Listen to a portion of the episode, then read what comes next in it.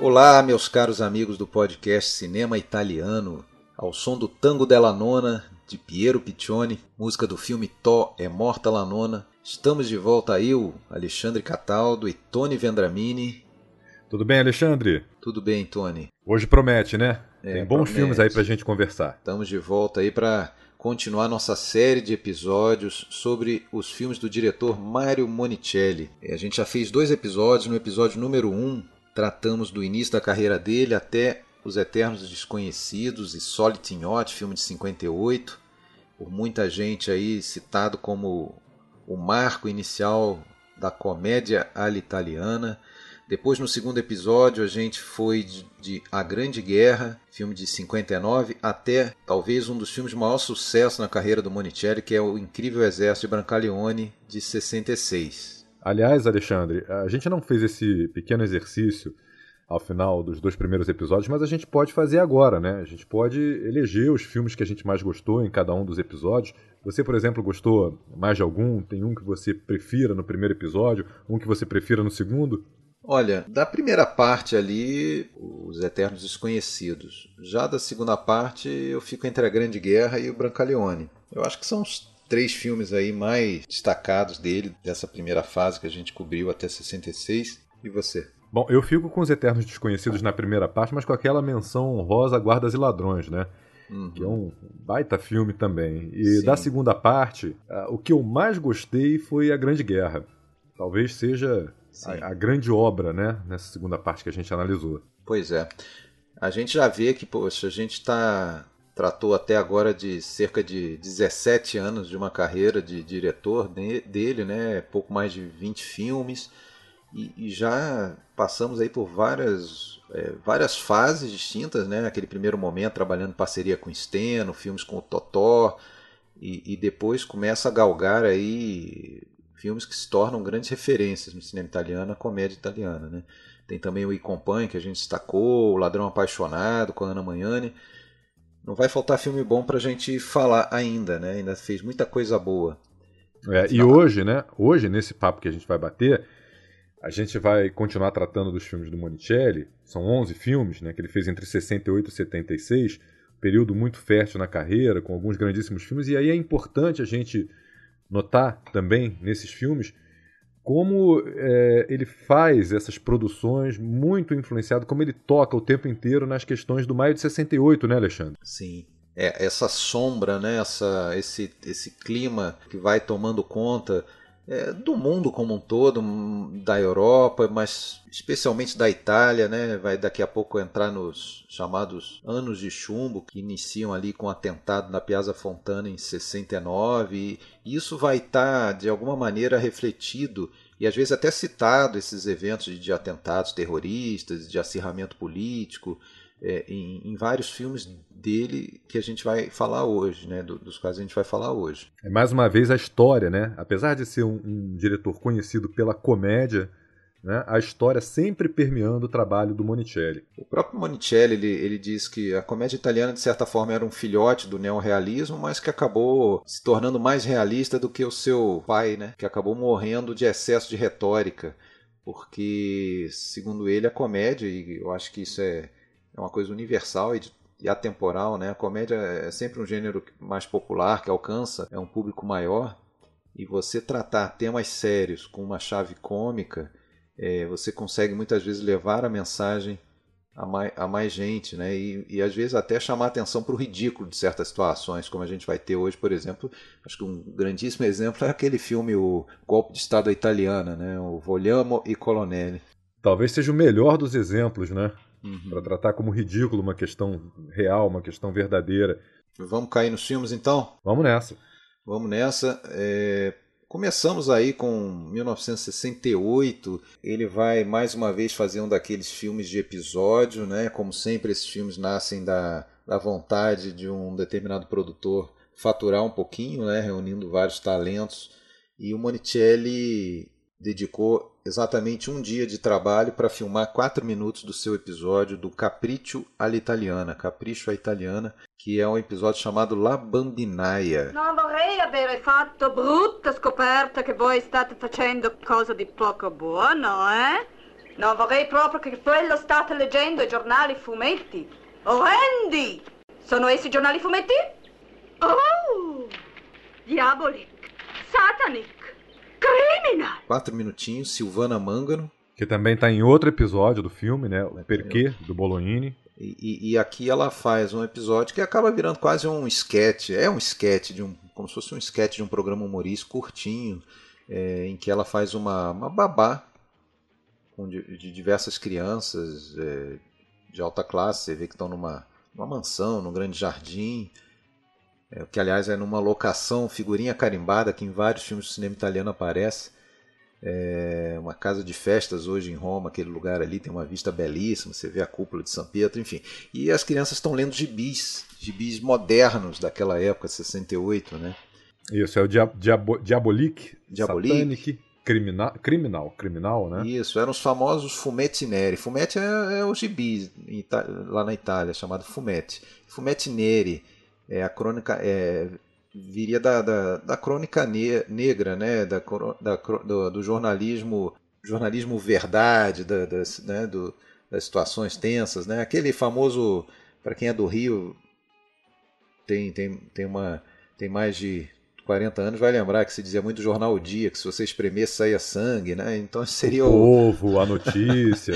seria a crônica negra. E aí surge um filão de gibis aí nessa linha, né? O Fumetti Neri, histórias escabrosas, de Vingadores, e sempre com um K ali, Diabolique, Satanic, Criminal, e ela chega e vê as crianças é, é, lendo, entretidas com aquilo ali, e fica abismada, né? E ela, e ela manda as crianças jogarem as revistas no lago, né? Com um sotaque alemão muito, muito imposto, né? Muito engraçado e ela determina que as crianças joguem as revistas no lago, e o que chama a atenção é como a reação das crianças ali é verdadeira, né? Uhum. As crianças, é, é na, na hora, começam a jogar as revistas, uma delas até avisa que está jogando, né? Segue a, a babá e avisa que está jogando a revista. E, e aí ela abre um livro de fábulas, uhum. fábulas clássicas de Charles Perrault, e começa a contar para as crianças histórias que no final das contas se mostram ainda mais aterrorizantes, né? As crianças começam a chorar e tal, né? É, não, essas, esses contos infantis são muito, muito sinistros às vezes, né? Mas é, é um filminho rápido, né? Um, um capítulozinho rápido, um episódio rápido nesse, nesse filme que chama muita atenção justamente pela interpretação da Silvana Mangano e pelas reações é, das crianças. Mas o Capricho Italiana são seis episódios, um só do Monicelli, dois no Mauro Bolognini. Tem um do Steno, um do Pasolini e um outro que é uma animação, né? Franco Rossi e Pino Zac. Uhum. Agora, o grande destaque do filme, é, para mim, é o episódio do Pasolini, né? É, abrindo um parênteses rápido aqui para para falar, uh, apesar do nosso episódio ser do Monicelli, sobre o Monicelli, apesar da gente estar conversando sobre o Monicelli, o grande episódio desse filme, para mim, é o do Pasolini, Que Cosa Sono le Nuvole. Com o Totó, né? Aliás, é uma das últimas coisas que o Totó fez, né? Ele faleceu, na verdade, quando o filme foi lançado ele já, já havia falecido, ele faleceu em 67. E é muito engraçado, muito divertido e também tem a ver com essa questão ali da, da contracultura, né, do mais de 68, os capelone, né, o, aquele, aqueles cabeludos, eh, os hippies e tal. E ele é um cara meio esse é o episódio do Steno, né? Que ele é contra os Capelone, né? Os ah, tá. Você não estava falando desse, você estava falando. Ah, do, do, do Pasolini. Do Pasolini. É. Isso, é. desculpa. Com ele, com to... mas é que também mas é os dois são muito bons, é. Eu, é que também é com o Totó. O do, o do Pasolini é com o Totó, com o Nineto Dávoli. Sim, eles fazem uma reencenação da. É como se fossem bonecos, né? Que, que, de marionetes gigantes, assim, que inclusive alguns estão indo para o lixo, né? Isso, uma releitura do Otelo. E eles fazem uma releitura né? do Otelo. É bem, bem, bem interessante aquilo ali.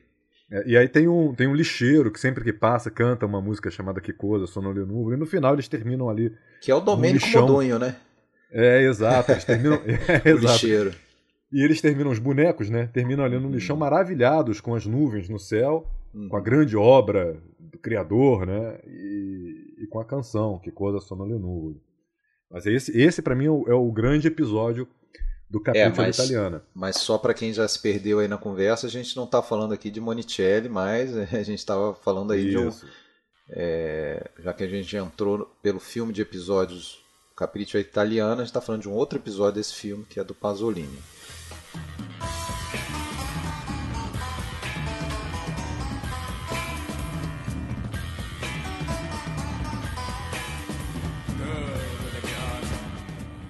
Agora sim, vamos voltar para o Monicelli. Primeiro longa dele que a gente vai tratar essa noite. E um filme que tem diversas coisas legais para falar, que é o A Garota com a Pistola, La Ragazza com la Pistola, filme também de 1968. É, a gente não, não pode esquecer que o Monicelli estava vindo de um estrondoso sucesso com é, o Incrível Exército Brancaleone, 66. Mas aqui o cinema dele começa a mostrar influência desse, dessas questões sociais é, prementes ali, que era o Maio de 68. Né?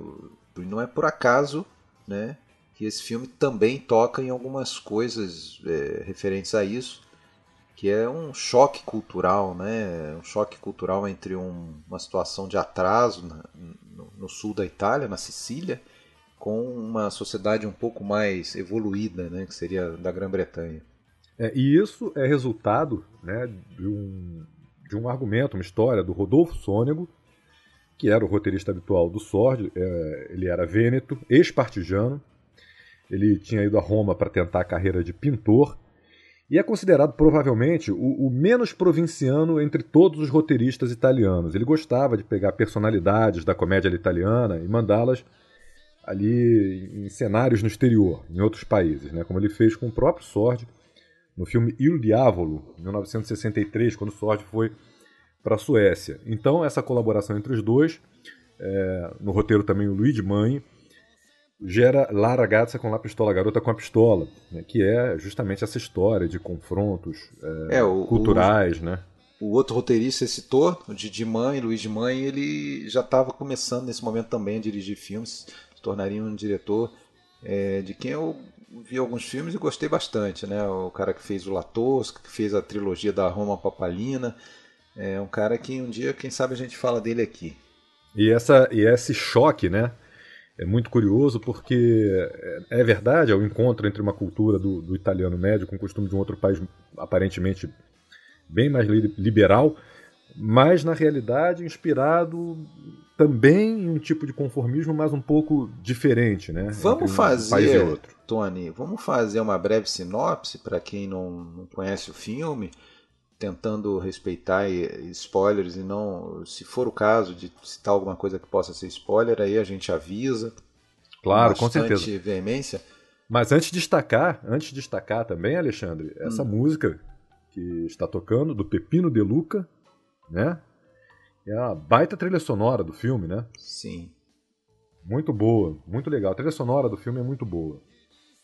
É boa e, e toca um pouco nessa nessa nesse choque cultural mesmo, né? A história começa na Sicília.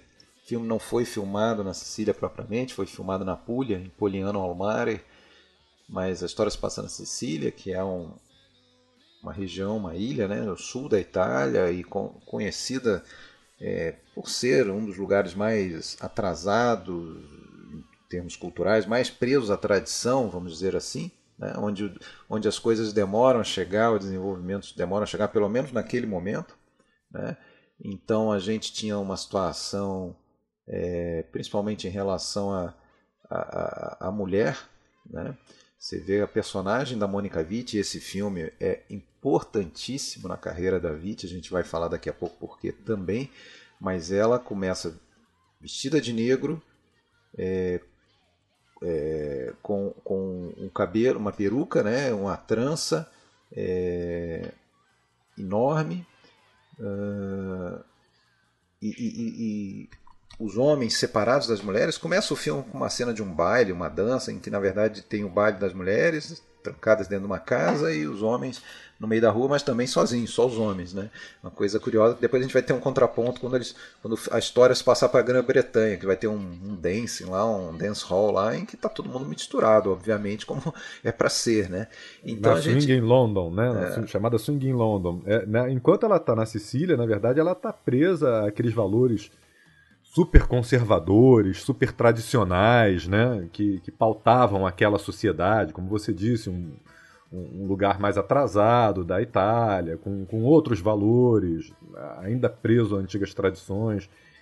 Quando ela vai para a Grã-Bretanha, tudo muda, né? É. O filme, eu acho que o grande mote desse filme é, é a, a, transformação de uma, de uma pessoa quando sai de uma cultura e vai para outra, né? Ela está presa numa, numa condição, alguns chegam a falar medieval, né? De, de da mulher é, ser alvo até de um sequestro meio simulado, que daí, tendo sido sequestrada por um homem e tido algum tipo de relação com ele, ela daí estariam obrigados a se casar. Enfim, era um, é um tipo de corte muito estranha para nossa cabeça atual. Né? Chi è la vettura? Non sono note che ti riguardano. Ora mi butto. Vecchio morto che ti sono rata! Vecchio morto! Fatemi buttare! Fatemi que marca, né, Alexandre? Que marca. É, esse é, justa, esse é justamente um dos marcos desse confronto cultural, né? Na, na, Itália, naquela Sicília pobre e atrasada, se sequestra a mulher. Na Inglaterra tem uma cena que vai mostrar que se pede a mulher em casamento.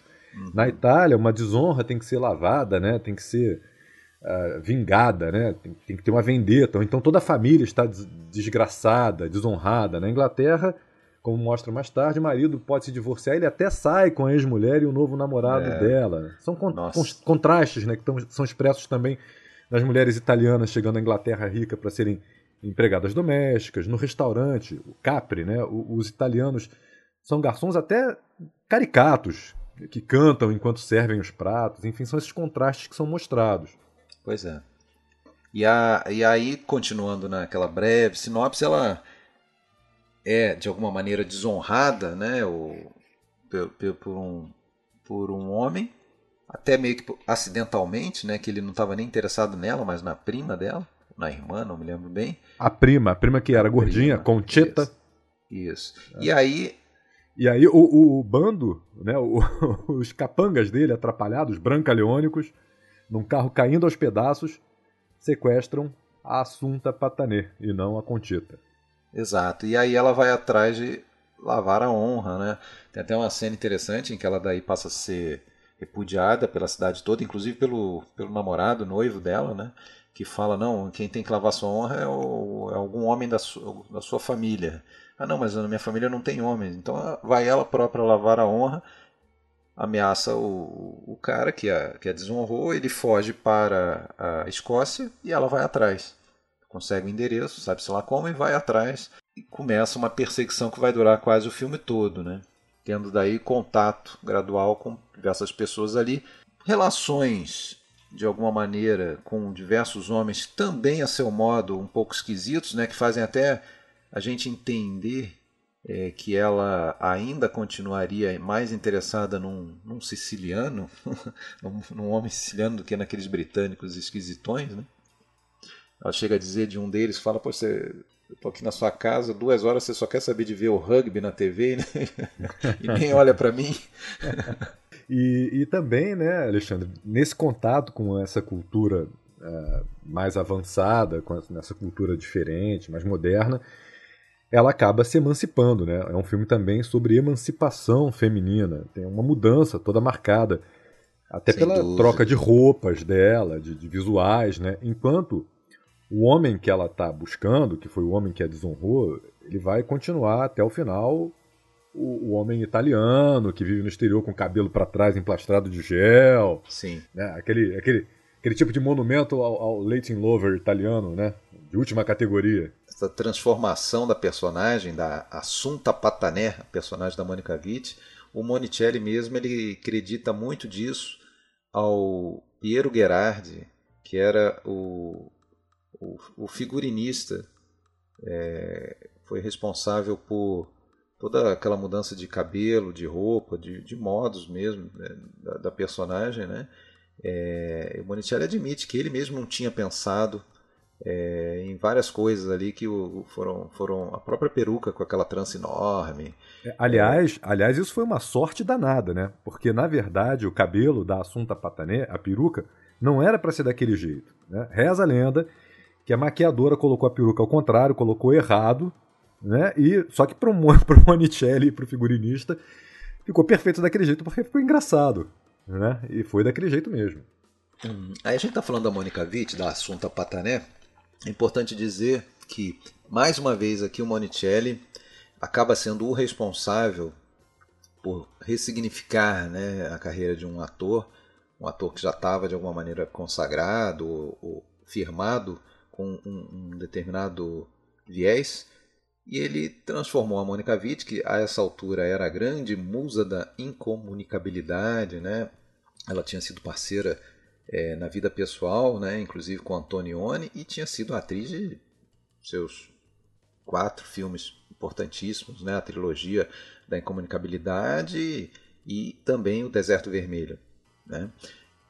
E ela própria tinha uma personalidade que era totalmente diversa disso, daquela, daquela mulher de alta classe, meio entediada, né? meio é, saco cheio da vida, que é basicamente a personagem dela em todos esses filmes. Ela era uma pessoa muito divertida. Monicelli era muito amigo do Antonioni e por conta disso já conhecia a Mônica Witt de jantares, né, de se frequentarem, e ele percebia nela esse humor, essa, essa, essa veia cômica. É, no Monicelli, a bem da verdade, não foi o primeiro que dirigiu ela numa comédia, ela já tinha feito outros filmes cômicos aí né, ali por 64, 65, mas sempre esses filmes de episódio, coisas curtinhas. Né? Agora, um longa num, num, papel cômico foi dessa foi esse filme, A Garota com a Pistola, que projetou ela dessa forma. Né? E ela adorou esse convite, né? foi um foi um papel aí que deu a ela a possibilidade de, de mostrar uh, toda uma, uma gama é, como, de atuação né, que, que não era tão conhecida ainda na Itália. E a partir daí, praticamente, ela se firmou nisso, né? E para muita gente até chegou a dizer, né, que ela passou a ser a única a matatrice, matatrice, quinta matatrice do, da comédia italiana. Né? Colocando, né? colocando aí no mesmo patamar de um Gasman, de um Sordi, de um, de um Hugo Tognazzi, de um Nino Manfredi, né? Inclusive quando teve uma, um festival em Taormina em 1990, que foi, eu acho que a única ocasião em que os cinco se reuniram assim num, num evento. Estavam é, os quatro e ela lá, foram premiados em conjunto. Né? Infelizmente foi no mesmo ano que o próprio Hugo Tonhaz faleceu. Mas tá lá esse registro. Então isso aí ressignificou a carreira dela. Poucos anos depois ela vai fazer filme do Ettore Scola, o drama dela Gelosia, né, que é os filmes da italiana. Ela vai fazer outros filmes aí. Agora, nesse filme também tem uma outra relação dela envolvida, que é a relação seguinte dela na vida pessoal de, depois do Antonioni com o diretor de fotografia, o Carlo de Palma. Né? O Carlos de Palma tinha sido diretor de fotografia do Antonioni e no, no Deserto Vermelho, né, que tem, tem cenas. É, aliás, tinha sido, tinha sido diretor no, no Deserto Vermelho e tinha sido no, no Blow Up, né, que, que é um filme que também tem muito a ver com a Swing in London. Né? Então dá é. para dizer que a Garota com a Pistola ele herda um pouco dessa, dessa visão do Carlos de Palma da Swing in London. Aliás, Alexandre, é uma questão a respeito da Mônica Witt e também do, do outro ator do filme, o Carlo Giuffre, né, a, é que o, a Witt era romana, né? E o Giuffre vem do teatro napolitano. Antes desse filme, ele nunca tinha interpretado um siciliano. Para quem conhece um pouquinho da Itália, é muito difícil para um romano é, entender o comportamento, o modo de, de se expressar de um, de um siciliano, né? É muito complicado, porque existem diferenças culturais. Então, nem mesmo no teatro, Carlo Giuffre tinha feito um, um, um, um, um siciliano. Uh, até então, no cinema, ele só tinha interpretado principalmente papéis secundários, terminando por fazer também alguns filmes de, de aventura. E depois de Laragazza com La Pistola, ele vai acabar fazendo frequentemente esse papel do sedutor siciliano em comédias sexy, à italiana, dos anos 70, aquelas comédias com um pouco de erotismo. E a própria escolha dele também para esse papel acabou sendo um outro golpe de sorte do Monicelli, deu muito certo, né, porque o lugar no filme seria ocupado pelo Adriano Celentano, também é cantor, e no último minuto ele preferiu um outro papel, ele preferiu interpretar o pastor em Serafino do Pietro Germi. Então esse foi outro golpe de sorte que o Monicelli deu aí na, na escolha do ator, porque uh, não seria o Carlo Giuffre a interpretar o Vincenzo Macaluso. So, é, sobre o Giuffre, eu só queria dizer que isso que você falou dele me lembrou um pouco o que aconteceu com Tibério Murdia, né? Que era um cara sardo, né? Nascido na Sardenha e acabou se tornando um dos grandes intérpretes do siciliano, né? Do, do, do, do homem siciliano no cinema. Que também está nesse filme. Que também está nesse filme. Eu ia citar, ele está numa cena, né? Que ele vai dar aquela notícia do, pra, de que o, o, o Vincenzo Magaluz teria morrido, né? E dove si trova presentemente? Ambite vedere la salma? Sì, signore, ambisco. E tem vários outros atores interessantes. Agora, é interessante que até nessa escolha do, vamos dizer, do, do, do personagem masculino, do, dos protagonistas masculinos, ele quis deixar claro, talvez, aí essa esse contraste né, de culturas, porque, ok, ele era napolitano, não é siciliano, mas é um cara do sul, né? É. Aquele jeitão sul. E, e, e, do outro lado a gente vai ter lá o Stanley Baker, um ator galês, lá, galês puro sangue, que é um ator, inclusive, fetiche lá do Joseph Losey, tem vários filmes do Losey, que é um cara que vai fazer meio que o, o, um, o par romântico aí, possível par romântico da Mônica Witt depois, quando ela começa a se emancipar. Aliás, vai ser um cara meio que o responsável por isso, né? É, outro, outro ator que também pode ser notado, com um pouco mais de atenção no filme, que faz uma participação rápida ali no restaurante, é o garçom, né? Stef é o Sata Flores. Sata Flores, exato. Uhum. É o uhum. Nicola Palumbo, de Nós que uhum. nos amávamos tanto. Também pode ser notado sim, nesse filme. Sim, sim. O filme foi indicado para Oscar, né, de filme estrangeiro. Foi a terceira indicação de filmes do Monicelli. Infelizmente, nunca conseguiu vencer um filme dele. Porém, já havia sido indicado com, acho que os Eternos Desconhecidos, né, com a Grande Guerra. Esse depois vai ser com os Novos Monstros em 77, né? O, o, aquele diretor que a gente conhece bem, né, Giuseppe Tornatore, ele é siciliano, né, nascido em Baguéria.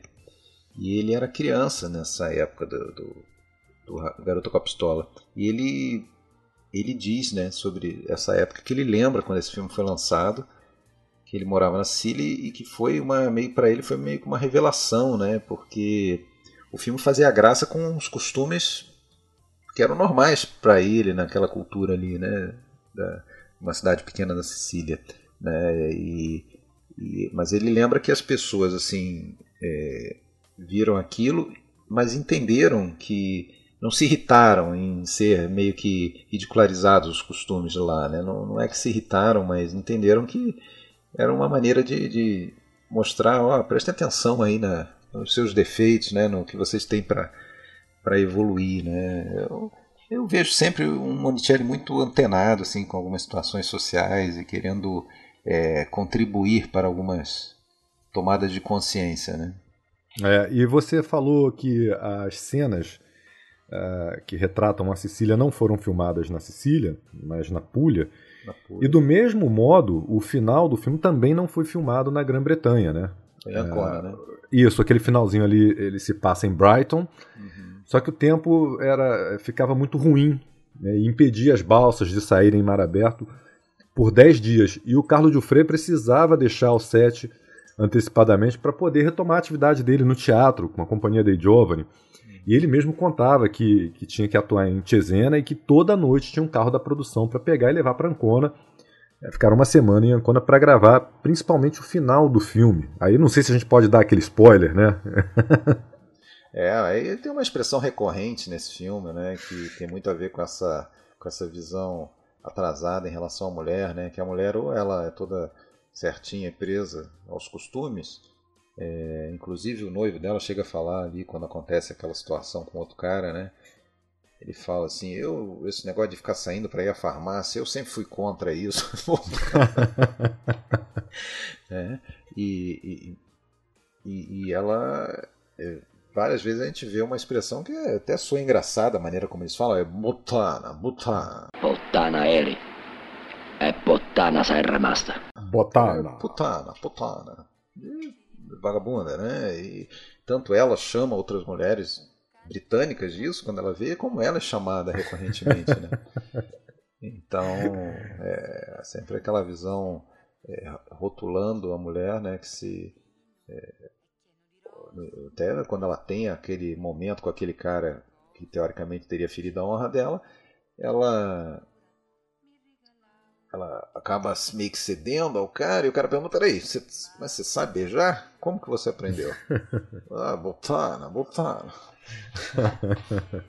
e aí o final, no final, essa expressão acaba sendo muito marcante porque ela sinaliza né, que enquanto ela muda, enquanto ela se transforma, o personagem do Giuffre, que é o que é o Vincenzo, vai permanecer aquele aquele siciliano atrasado, né, e Sim. tudo mais. Agora é curiosa a pegada política no filme também, porque ela participa de uma manifestação em Londres, né?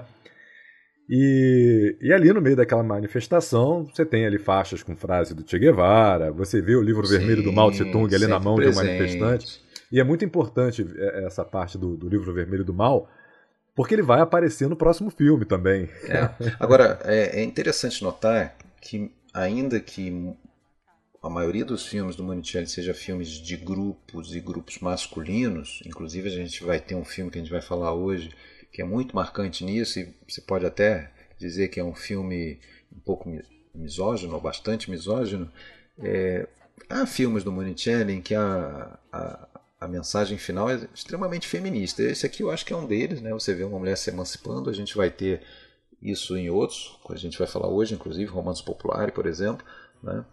Ah, então, eu não sei se eu cheguei a comentar, eu falei que o filme foi indicado ao filme estrangeiro e perdeu, só como curiosidade, ele perdeu para o Guerra e Paz, do Sergei Bondarchuk, filme soviético. Né?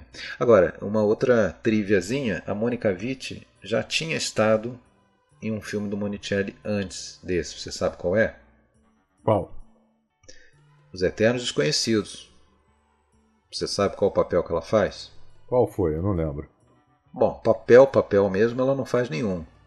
Mas você ouve a voz dela, ela faz a, ela dubla a Rossana Rory, que é a namorada daquele Cosimo.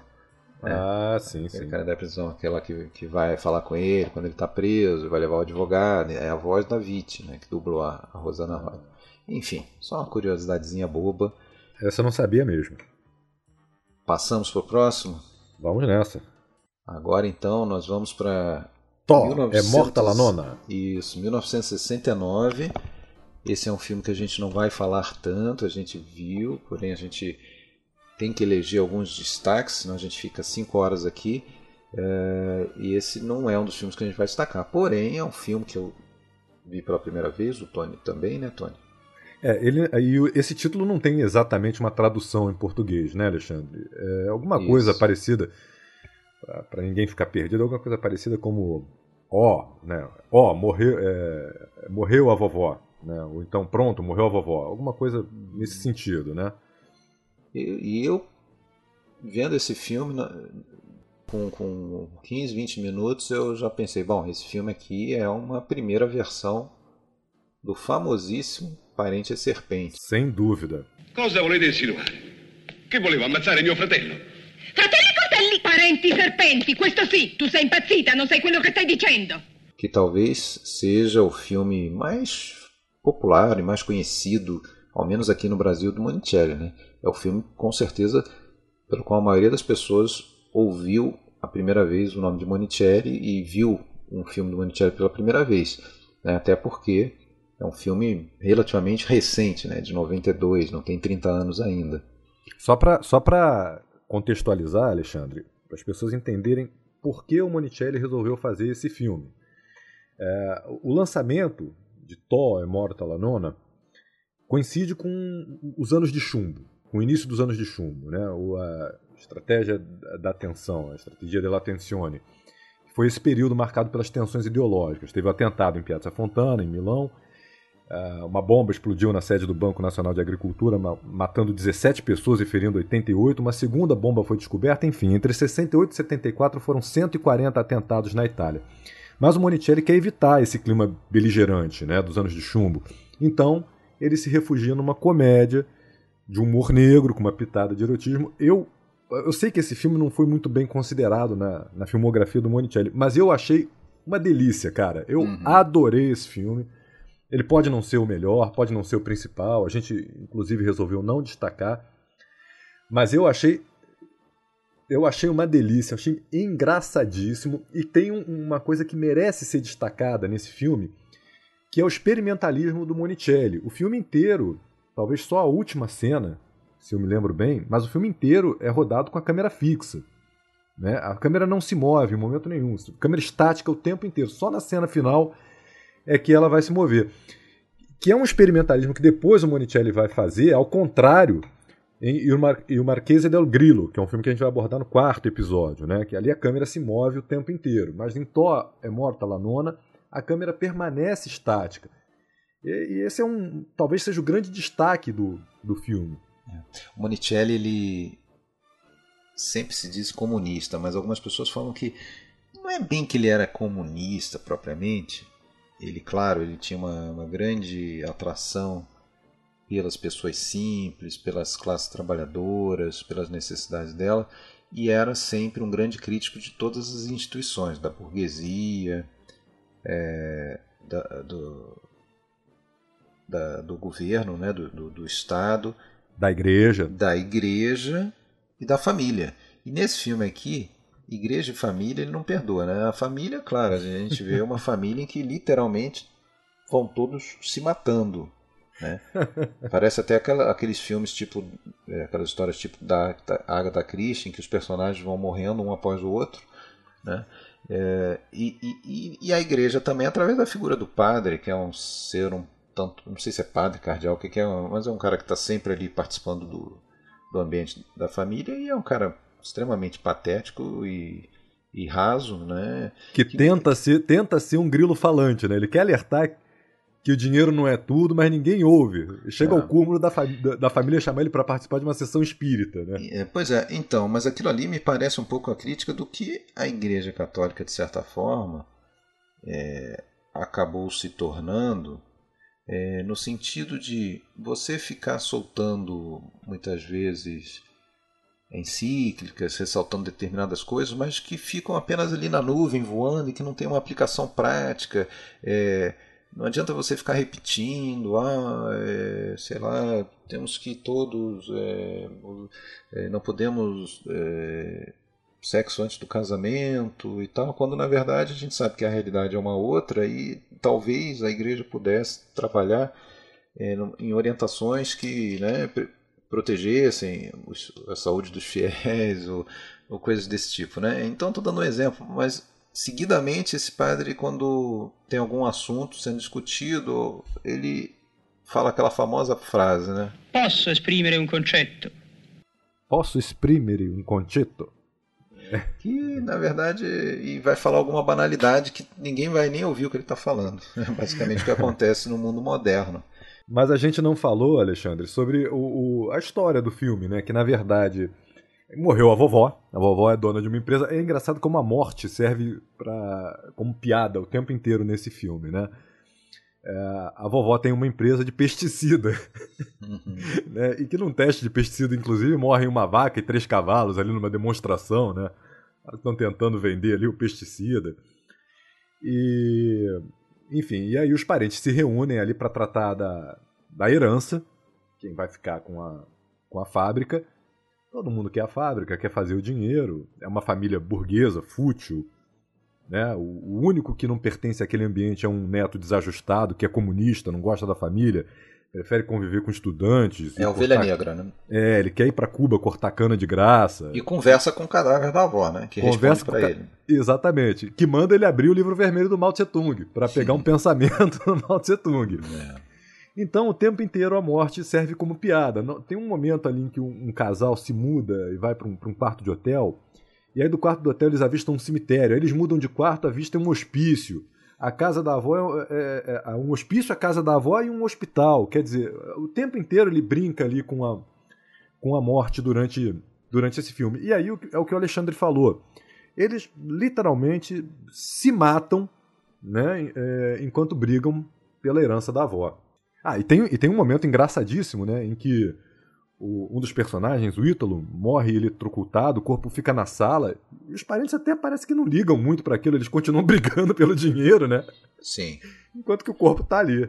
Pois é, então ele deixa a crítica dele à instituição família da melhor maneira possível, né? No, no, ano de 70, ano seguinte, ele vai lançar dois filmes. Né? Um é mais um filme de episódio chamado Os Casais, Le Copie. E ele dirige aí o episódio chamado O Refrigerador, né? Il Frigorífero, a geladeira.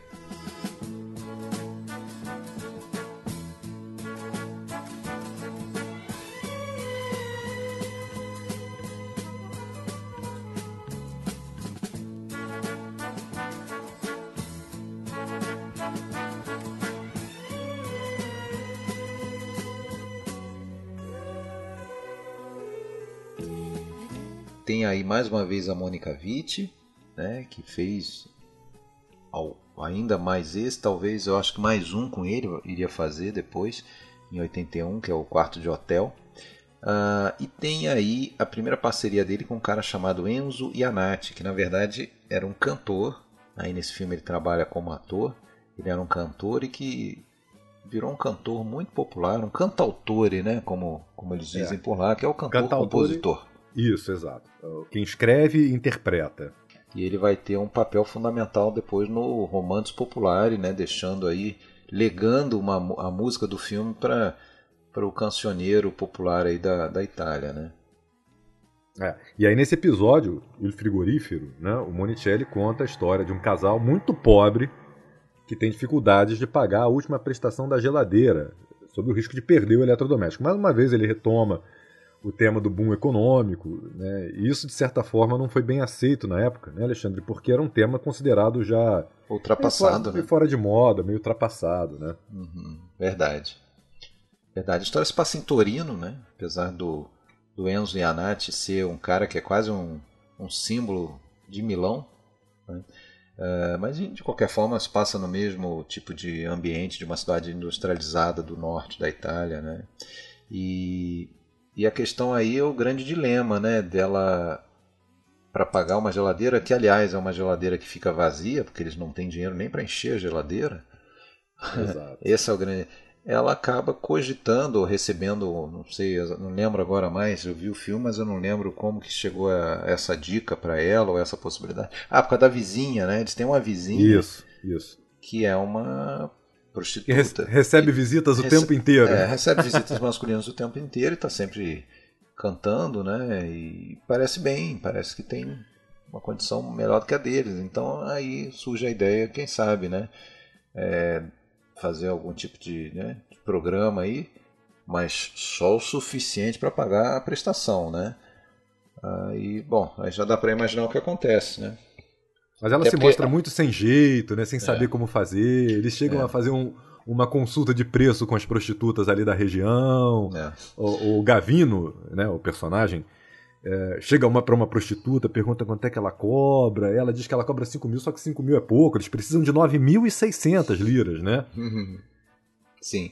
Ah, ah, o, o, bom, agora seria um spoiler. Então, se você é contra spoiler, você para aí no próximo. Você avança um minuto, tá? Porque o, o que acontece é que daí, no final do filme, resolvido o problema da geladeira, ok, aconteceu lá alguma coisa que vai ficar né, uma sensação de culpa, de erro, mas vamos seguir nossa vida. E eles, o casal passa na frente de uma loja de eletrodomésticos e ela vê uma lavadora de roupa. E poxa, já imaginou uma lavadora de roupa para 10 quilos de roupa, sendo que eles nem têm 10 quilos de roupa para lavar, né? Enfim, e aí acaba o filme, a gente já imagina a continuação dessa história. É, e tem uma piada nesse filme, guardem bem, né? É, toda essa discussão, porque tem uma fala nesse filme que mais tarde também vai voltar em outro filme. É, bom, o Lecope, né? Os casais É, é um filme com três episódios. Além do episódio do Monicelli, tem um episódio do Alberto Sordi e tem um dirigido pelo Vittorio De Sica. Eu não sei se você concorda comigo, Alexandre, mas eu, eu não acho o episódio do Monicelli o, menor, o melhor dos três. Não, não é, não é. Eu acho o do Sordi, o La Câmera, né, que ele interpreta um metalúrgico, Jacinto Colonna, né, que leva a esposa para uma segunda lua de mel sim, na Sardenha, sim. no aniversário de 10 anos de casamento. Ele faz um hotel, uma reserva no hotel de milionários, uhum. sem saber que era um hotel de luxo, né? E ele é confundido com um príncipe, por isso que ele foi aceito. E ele aí expulso delicadamente, né, de todos os lugares que ele vai. É. Eu acho esse episódio muito engraçado, muito Também bom. gostei. Lo mare, Lodate o Signore, lodate lo mare. Bom, aí, nesse mesmo ano, filme seguinte, nós vamos ter a continuação da saga de Brancaleone. Né? Brancaleone nas Cruzadas, Brancaleone alle Crociate, filme também de 1970. Vittorio Gassman volta aí no, nesse seu papel absoluto. Eu acho ele magnífico nisso aí. Eu, aí você vê, depois de Eternos Desconhecidos, depois de dos dois Brancaleones, você pensa, puxa, como é que esse cara estava afundado nos papéis de, de, vilão, nos papéis dramáticos, como ele próprio dizia, o Gasman, sempre com cara de cara de bunda. Pô, o cara é um baita de um cômico, né, com seu jeito uma é, impostação teatral, né? Uma impostação teatral que, que, que, que, parece o tempo todo assim como uma autoironia, né? Ele fazendo troça dele mesmo e da seriedade dele mesmo, da pretensa seriedade de, dele mesmo como ator. Né? E, bom, o Monicelli não gostava, ele não, nunca gostava da ideia de fazer a continuação dos seus filmes. Tanto é que Os Eternos Desconhecidos teve uma continuação no ano seguinte, 59, e quem dirigiu foi outro cara, Nani Loy. E aí, nessa vez, ele não conseguiu negar porque Brancaleone tinha feito muito sucesso e, aliás, tinha, foi a melhor foi o melhor negócio da, da, da, carreira dele em termos de retorno financeiro dele pessoalmente como é, como diretor, né, o Monicelli, até porque naquela vez ele ele não ganhou salário e ganhou uma participação, né? O Mário Tchekigori, o produtor, é, na dúvida se se o, se o filme ia ser grande coisa ou não na bilheteria, o Monicelli falou: Ah, você está com dúvida, então vamos fazer o seguinte: para aliviar o teu orçamento, você não me paga salário, pronto. Mas me paga um percentual na bilheteria. E o filme foi um estrondoso sucesso, o Monicelli ganhou muito dinheiro. Naturalmente, aí na refilmagem, o Chuck Gore falou: Não, não, não, agora é salário fixo, sem, sem participação, ok. Mas a trupe mais ou menos toda volta, né? A equipe técnica, né? Mais uma vez a gente tem aí ele trabalhando com Agi Scarpelli e poxa, os, a maioria dos grandes filmes do Monicelli é Agi Scarpelli e ele próprio escrevendo também, né? É, produção, produção do do Chuck Gore, né? Chuck Gore. Agora, o elenco muda um pouco, claro, a gente tem o Gas, uma figura central, mas o elenco de apoio, praticamente todo, ou se não todo, muda, né? E... Rapaz, eu vou te falar um negócio. É, é, eu gostei do filme, achei o filme bem legal, mas essa mudança no elenco, para mim, é um dos pontos até negativos, que eu não gostei, né? podemos dizer assim. Eu achei inferior em relação ao primeiro. E um, um, ponto, por exemplo, que eu acho que perde muito é a mudança do ator do Zenone, né? aquele monge no primeiro, do primeiro Brancaleone. Ma que o aqui, Henrico Maria Salerno. Exato. Aqui no Branca Leone nas Cruzadas já não vai ser o Enrico Maria Salerno. É um, é um ator inglês naturalizado italiano chamado Shel Shapiro, que faz e que eu acho bem menos engraçado, bem menos é, característico do que o, o, monge lá, o Zenone do Salerno. lo santo, santissimo sepolcro. In nome dello Padre, in nome dello Figlio in nome dello Santo Spirito! Ma sono esse tre persone o una sola? Una è Trina, Trina ed una, come dice Gregorio, É.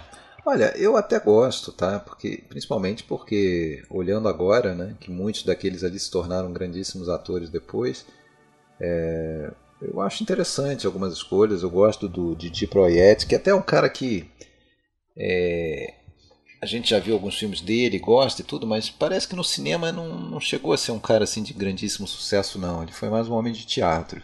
É, mas eu Proietti. concordo contigo. É, a escolha do Didi Proietti para esse filme eu achei muito feliz. Nos três papéis que ele faz, né? Ele faz três, três papéis, papéis, exatamente. Tem o Paulo Viládio ainda meio que começando, que era um cara também que que estava ainda se firmando, já tinha feito cinema, mas ele era mais na TV, ele começou na TV, um cara genovês também, uh, que depois vai se tornar celebérrimo aí né, com, com, o papel do Fantose, né, uma, um personagem em uma série de histórias criadas por ele próprio. Uh, tem a Stefania Sandrelli, que né, já estava até bem firmada, mas talvez esse filme também ajude a mudar um pouco a imagem dela, né? Porque ela sempre fazia papel de mocinha, seduzida e abandonada, divórcio italiana até esse momento. É, e aqui ela começa a ser uma, uma mulher mais é, de, um, de um outro. Ela faz uma, uma bruxa, né? Praticamente que está para ser queimada né? pela Inquisição e é salva pelo Brancaleone e depois vai vai ter um papel fundamental aí no resto da história até a cena final, né? A cena final ela faz uma Muita gente vê ali a Clareta Petati se colocando na frente do, do Mussolini na hora de levar os tiros, né? É, é, o papel dela é a Tibúrcia da Pelote. Né? A bruxa que vai ser queimada viva. Briga com o anão, o Tipa. Isso, exato.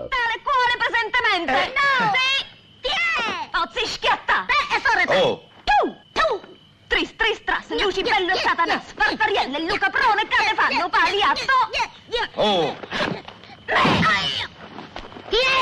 Mas é, é um filme Bom, que.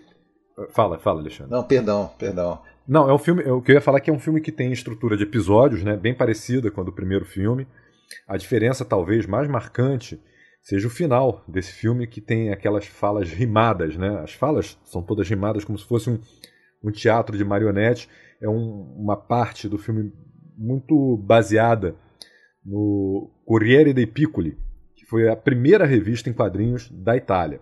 Então isso foi transportado também para Brancaleone nas Cruzadas. A gente tem a manutenção, o prosseguimento daquela coisa que é um dos grandes carros-chefes do primeiro filme, que é aquela, aquela linguagem criada para o filme, né, que é uma mistura de é, latim medieval com é, dialetos, é um negócio muito particular.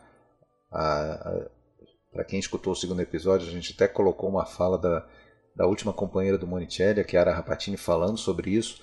É um fato esse linguajar que torna esse filme de difícil sucesso e difícil apreciação no exterior, da, né, fora da Itália. É, tanto é que não é um filme que o brasileiro, é, os dois Brancaleone, não é um filme que o brasileiro é, consegue amar de primeira, porque é, tem a questão é, do idioma, assim como meus caros amigos também, que a gente vai falar é. ainda hoje. Né? Um, outro, um outro personagem interessante do filme, que a gente ainda não falou, a gente vai falar acho que um pouco mais do, do Didi Proed daqui a pouco, mas um outro personagem também é, a, é de um leproso, né? Que acompanha ali o grupo e que depois se revela, na verdade, uma mulher muito bonita, que é a princesa Berta d'Avignone. E é muito engraçado porque a, a, piada que caracteriza a princesa ali é que ela está usando, na verdade, um disfarce. Porque ela não quer mais sofrer violências, né? Porque durante toda a vida se aproveitaram dela soldados, mercadores, peregrinos, marinheiros, caçadores. E isso aconteceu em. É isso, isso aconteceu em Torino, Bolonha, Florença, quer dizer, todo mundo em toda parte, né? O tempo inteiro. Ela sofreu tantos abusos que aí ela se fantasia ali, se disfarça de leproso. Bom, a sinopse, se for para dar uma, para quem viu o primeiro, é, a gente tem ali uma, uma saga, né? Com um fundo histórico bastante cheio de licenciosidades cronológicas, né? Você mistura diversos eventos. E no, no primeiro filme a coisa se passava num, num fictício ano 1000 e agora um pouco depois. Agora seria no final do século 11, ali por 1090 e pouco, onde acontecem as primeiras cruzadas, né? que aliás, historicamente, foram é, tiveram um sucesso estrondoso, né? resultando na conquista de Jerusalém pelo, pelos cristãos.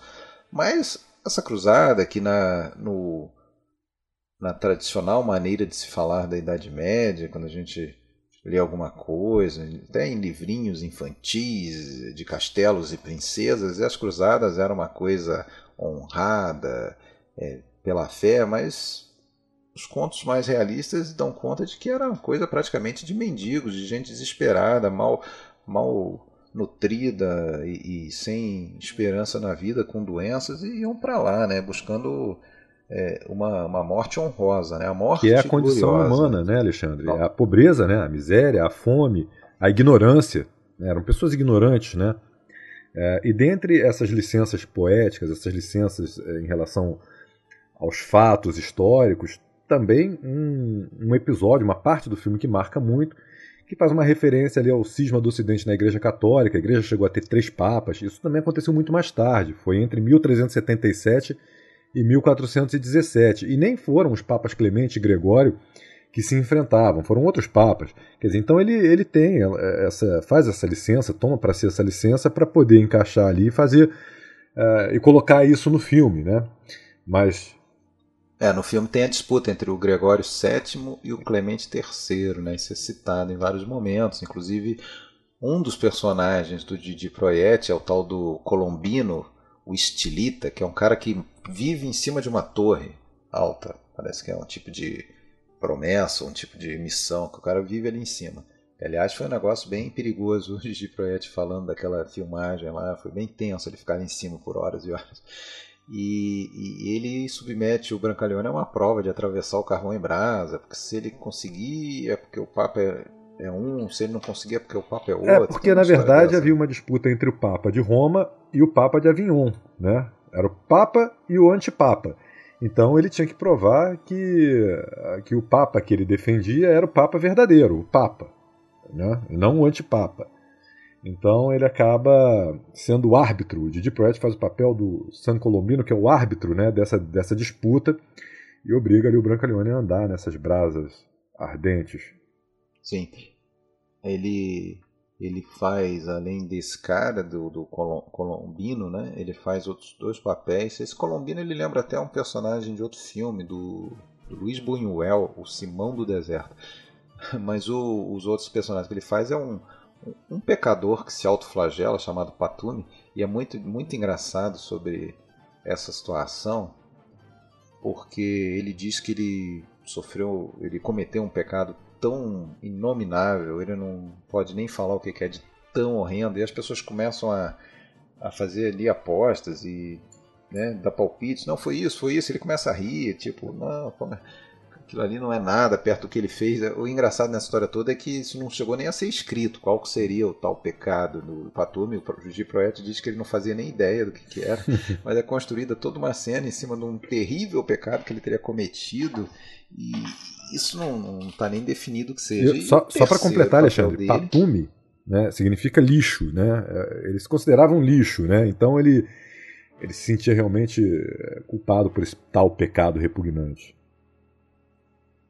E o terceiro, e o terceiro papel dele é o da morte, né? Inclusive aparece, acho que duas vezes no filme. No, no, no início do filme, o personagem do Gasman ele justamente né, querendo mostrar essa situação que a gente já comentou, que naquele momento, né, isso até no primeiro filme, quando morre lá o personagem do do, do, do, do Capanelli, né? Ele do, do, do Carlo Pisacani, né? Também conhecido como Capanelli. Ele fala, os outros falam para ele: você não vai mais sofrer as pauladas, a fome, o frio, a sede, o medo, ou seja, a morte era uma saída boa, era vista como uma saída boa para todas aquelas dificuldades, aquela miséria, a fome, naquele momento. E aí chega um momento nesse até perto do início do filme em que o Brancaleone fala ah, morte, cadê você? Venha, não sei o que. Aí aparece o personagem pela primeira vez do Proet, ele some é engraçado, essa cena é muito boa.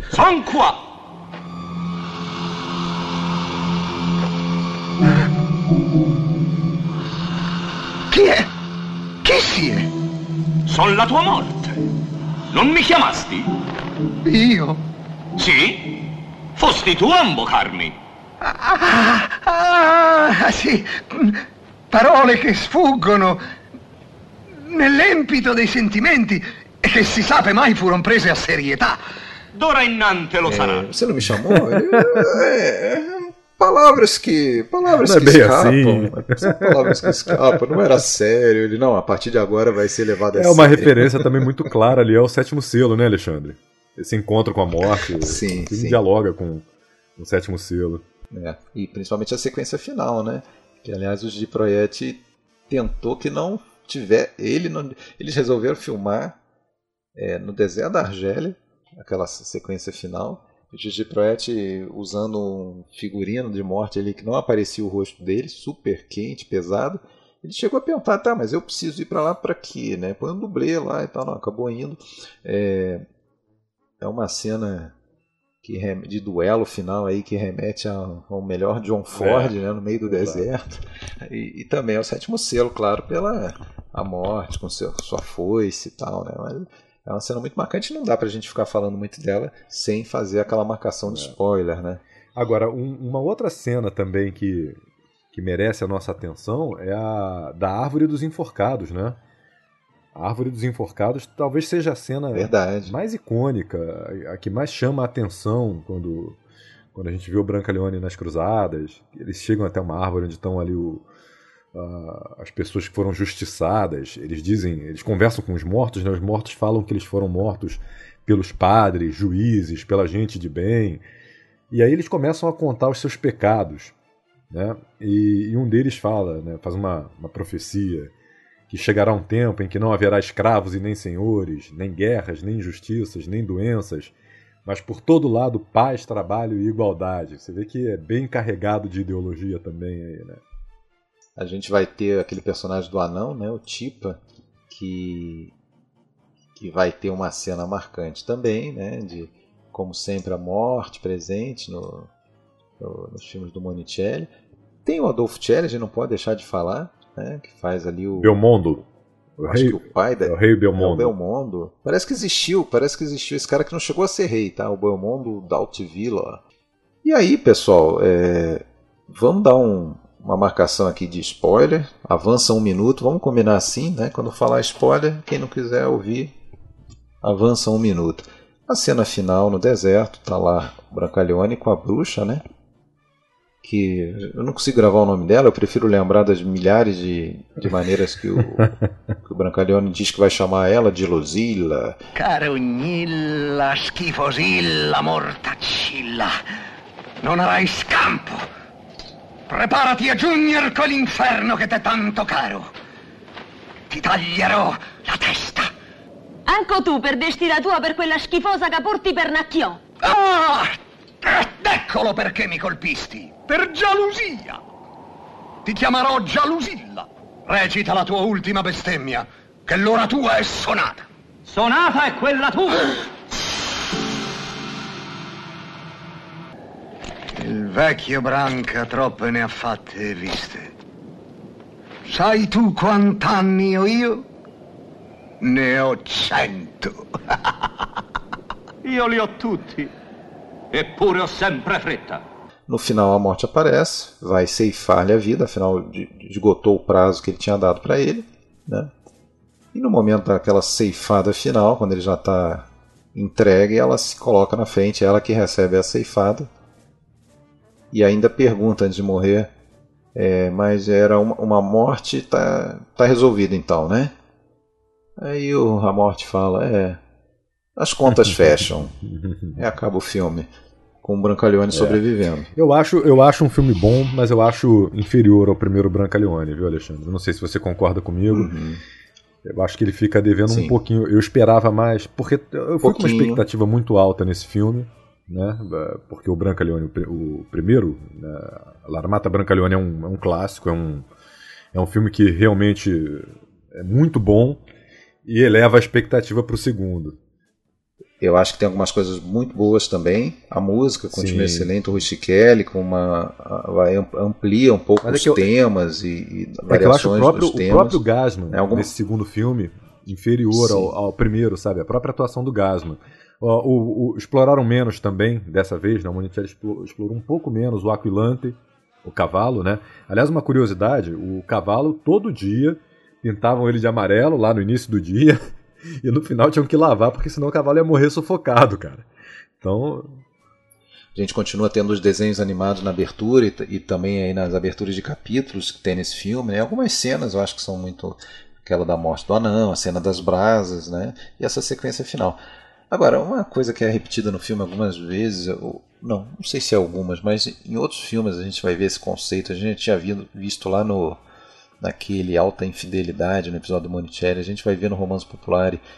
Volta e meia os personagens falam o que nesse filme também ele fala, só que é até engraçado que ele fala nós estamos no ano mil, somos homens modernos. É porque é, é outra piada que se repete em outros filmes, né? É outra piada.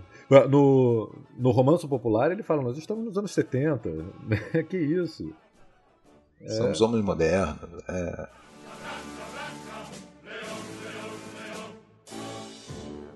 O próximo vai ser rapidinho também, porque é um é. filme, para mim, é o menos relevante dessa leva toda. É o, a Morta, é o Mortadela, La Mortadela, filme de 71, que tinha tudo para ser um filme memorável. Tem a Sofia Loren, tem também o Didi Proietti. Né? Mas é um filme que, o, que ficou um dia só em cartaz na Itália e, e não se sabe bem porquê. Né? Agora, é uma, esse filme, na verdade, é, é um filme que eu acho que, apesar de ser um nível um pouco abaixo dos outros que a gente tratou até agora, não deve ser totalmente desprezado. Primeiro, por essas razões que você já citou. Tem a Sofia Loren ali no papel da Madalena Ciarrapico, Didi Proietti no papel do Michele Bruni, né, que é o marido da, da Madalena.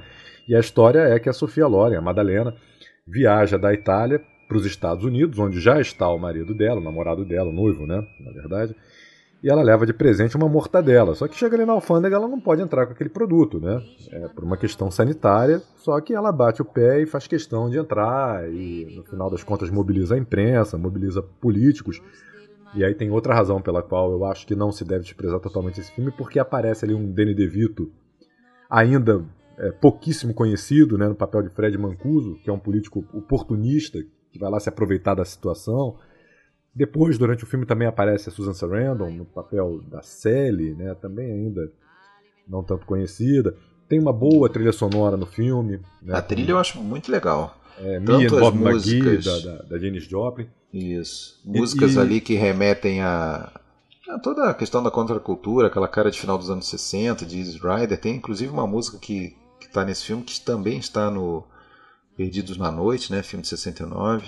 É, e tem uma música também, e isso eu acho bem interessante, né? Porque o, o Lúcio Dalla é um dos responsáveis pela trilha sonora. E a Sofia Loren canta nesse filme. E ela canta uma releitura, né? É uma letra diferente de uma música do Lúcio Dalla que eu adoro, chamada 4 de março 1943, 4 de março de 1943, que é a data de nascimento do Lúcio Dalla apesar da música não ter nada a ver com o nascimento do Lúcio Dalla. Ele botou a data de nascimento dele como nome da música, que conta a história de um, de um marinheiro que, que vai para a Itália, de uma terra distante do outro lado do oceano, provavelmente um americano, engravida uma italiana e a italiana tem um filho e ele morre assassinado. Mas tem essa releitura da música que é uma música que eu gosto muito. É, eu acho que esse filme pode ser ter sido esse passo em falso que foi, principalmente por tentar buscar uma dimensão internacional para um, um gênero né, que é nascido e nutrido do modo de ser do italiano. Né? Você tentar transportar uma história é, que se passa praticamente no aeroporto de Nova York, né? Talvez tenha sido a, a, a causa aí desse, desse fracasso. Né? Uma Sofia Loren que já estava em declínio, né? é, começava em declínio, mas ah, é interessante ver ela cantando de qualquer forma.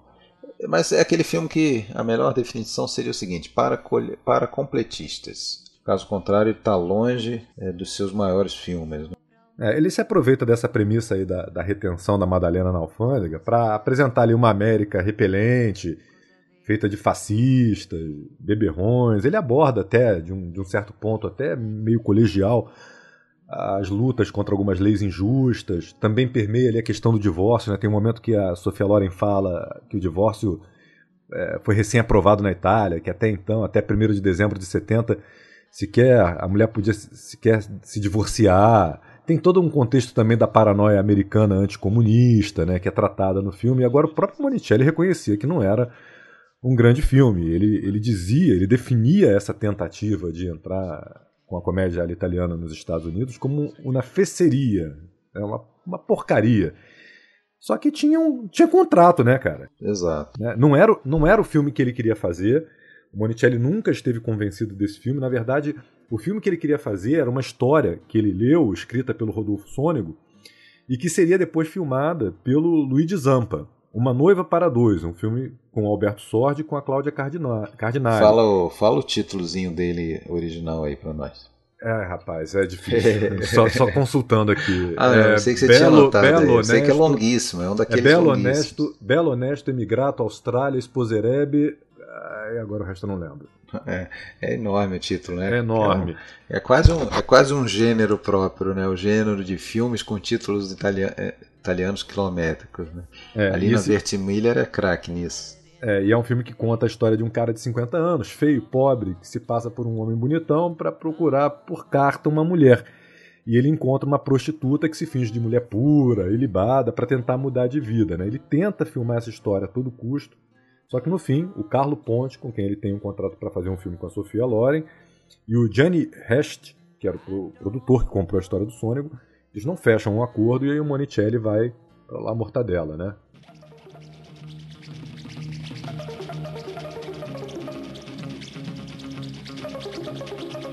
Pois é. Vamos seguir então. 1973. Golpe de Estado à italiana. Vogliamo i colonnelli. Ao pé da letra seria Queremos os coronéis. é, é, dialoga, que... dialoga bastante com os momentos atuais, né? É, dá para dizer que o Monicelli reencontra a mão aí, depois desse passinho meio manco do Mortadela, né, com essa narrativa corrosiva, grotesca, né, em que ele denuncia os perigos né, da, da, do, da tomada de poder pela direita radical. Né. Tem, um, tem um subtítulo, né? É Vogliamo i Colonnelli, Crônica de um Colpo de Estado. É crônica é verdade, de um, de um golpe de... de Estado. É verdade. É um filme que envelheceu bem para mim, assim, porque até por essa capacidade de profetizar o que a gente está vendo até nos dias de hoje, né, em vários lugares do mundo, aqui, né, é quase um grito de alarme assim do que do que tá, estava já acontecendo e continuaria acontecendo aí nas próximas épocas. Tanto é que poucos meses depois do lançamento do filme, por exemplo, tem o golpe do Chile, né, com a morte do Salvador Allende. Uh, havia nesse momento já tinha 73, a gente está dizendo, né? O Brasil já, já vivia sua ditadura e mais recentemente os exemplos mais próximos, eu acho que é a grande relação desse filme, os exemplos mais próximos ali eram o da Grécia, né, que eu acho que em 1970 tinha havido um golpe de, de Estado com a, a direita radical tomando o poder, né, e na Turquia até tinha um, uma dessas frases aí, motes pichados nos muros, era o famoso Ankara, Atene, adesso Roma viene, né? Ankara, Atenas e agora Roma, Roma também vai chegar, né? Que era queremos coronéis, queremos a direita assumindo essa e a gente tem escutado isso muito nos últimos anos por aí, né? Ah, o exército, o exército, vamos assumir, vamos né? dar, dar jeito nisso tudo aí, né? É, mais uma vez roteiro Agis, Cartelli e Monicelli, né? produção de Pio Angeletti e. Adriano De Michele.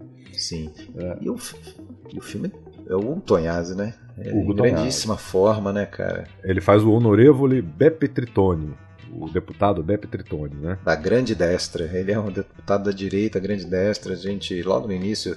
Bom, o filme começa com é, uma alusão aí, ó, justamente a essa questão dos anos de chumbo, né? Então o filme começa com um atentado terrorista que destrói lá a Madonina, é uma escultura da, da, Nossa Senhora no alto do Duomo de Milano, então a gente teria uma bomba que explode sem vítimas, porém destrói o símbolo da cidade. Clara alusão ao fato de que lá mesmo em Milão, em 12 de dezembro, se não me engano, de 69, tem um atentado da Piazza Fontana com diversos mortos e tal, e ali é o início dessa essa onda de terror, diversos atentados, você citou aí, né, cento e tantos, né?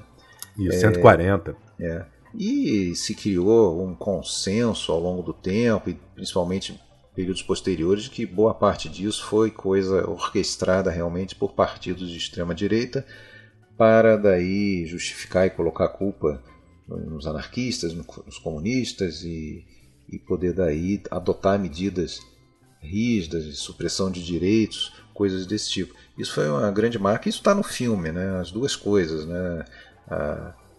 E, e, e, aí o, os três loucados coronéis, né? A gente tem aí um, um verdadeiro exército Brancaleone também, né? Exato. Aliás, Alexandre, só para complementar essa informação aí de colocar a culpa nos grupos de esquerda, né? Na verdade, aconteceram atentados de grupos de esquerda e de, e de grupos de direita, né? Ali, de todo lado, tinha bomba explodindo né? durante esses anos de chumbo. Uhum. Houve realmente um, uma tensão muito grande entre os dois lados. Uh, mas era, era uma prática realmente comum. Nesse caso aí, a bomba era de um grupo de direita, né? No filme. E aí é interessante, o que ilustra isso, que você citou, é que corta imediatamente depois do atentado para um telejornal. Isso. E o apresentador aciona o repórter e o repórter começa a contar o que aconteceu. E o apresentador o tempo inteiro, né?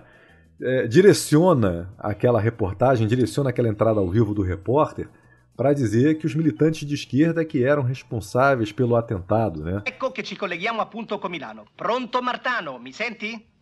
Sì? Qui è Martano che vi parla da Milano. Tra poco vedrete le immagini dei danni provocati dall'ordigno fatto esplodere dagli ignoti attentatori. Hai e... detto ignoti attentatori, Martano? Ma il bersaglio stesso non lascia intuire una qual certa matrice? Um, sì, malgrado il riservo degli inquirenti, da alcune valutazioni, si sarebbe portati a credere che si tratti di un attentato commesso Gruppi da... dell'estrema sinistra extraparlamentare, certo, grazie Martano, grazie. É, e em seguida, no, no, parlamento, um deputado de direita repete a acusação, diz que isso só pode ser coisa de quem não acredita em valores como religião, pátria e família. Religião, pátria e família, o que, que significa? Fascismo, né? Uhum. É, e o Beppe Tritone, o personagem do Hugo Tognazzi, que a gente fica meio que sabendo, isso não é grande spoiler, porque é logo no início do filme, que é o grande mentor desse atentado. Ele é um cara é, que depois a gente vai ver é, liderando, né, montando uma equipe, uma equipe grotesca de, de militares é, já alguns já muito idosos, já fora do peso. Fora tudo da, militar de pijama, tudo né? Militar de pijama, mas também eles visitam um campo de treinamento ali com jovens, jovens tresloucados, né? aquela coisa de, de quase nazifascistas, e faz um discurso inflamado. Primeiro ele coloca no alto-falante o Mussolini, então aí ele traça um paralelo enorme né, com a figura desse personagem, o Beppe Tritone, com o próprio Mussolini. A gente já vê qual é o espelho dele. E depois ele faz um discurso que é talvez a cena mais famosa. Ma perché un ingegnere deve essere uguale a un muratore? Madonna d'un Dio! Soltanto i coglioni sono uguali l'uno all'altro! Bravo! Perché se questa è la democrazia, sapete che vi dico? Caimani! Pugnale fra i denti e distruggiamola questa democrazia! Precisamos destruir esta democracia e restaurar a ordem e o comando. Agora, a coisa curiosa essa, é que. Essas, coisa, só para complementar, essas... desculpa, só para complementar, a coisa curiosa é que o Tonhazzi, quando jovem, efetivamente ele foi militante camisa negra durante a República de Salota. Agora, o, o, também curioso né, que esse exército Brancaleone, todas essas figuras meio ridículas né, dos generais ali, é, elas são ridículas, é, é, já partindo até dos próprios nomes. Né? Você tem ali aquele general Basilega, Coronel Gavino Furas, Coronel Eupídio Agusso. Até os nomes ali são. Ah, e, ele, são, são, e eles são pedem, irônicos. E eles, e eles vão pedir assessoria, vem um coronel grego, né, para para dar as dicas de como fazer um golpe de Estado, né? É o Andréas Automáticos. é muito bom. É. Realmente, assim, o, o, o jeito como o Monicelli ridiculariza uh, esses militares, né, os golpistas, Cara, é muito engraçado. A, a, as figuras é, são todos. não conseguem ficar em pé, né? Eles já são caquéticos, já não conseguem mais nada. Esse filme a gente não iria destacar, ele não é oficialmente um dos destaques, mas eu gostei tanto desse filme que a gente acaba falando um pouquinho mais dele. Eu, eu vi duas vezes, inclusive, antes desse episódio. É um filme, eu acho que tem um ritmo muito bom, né?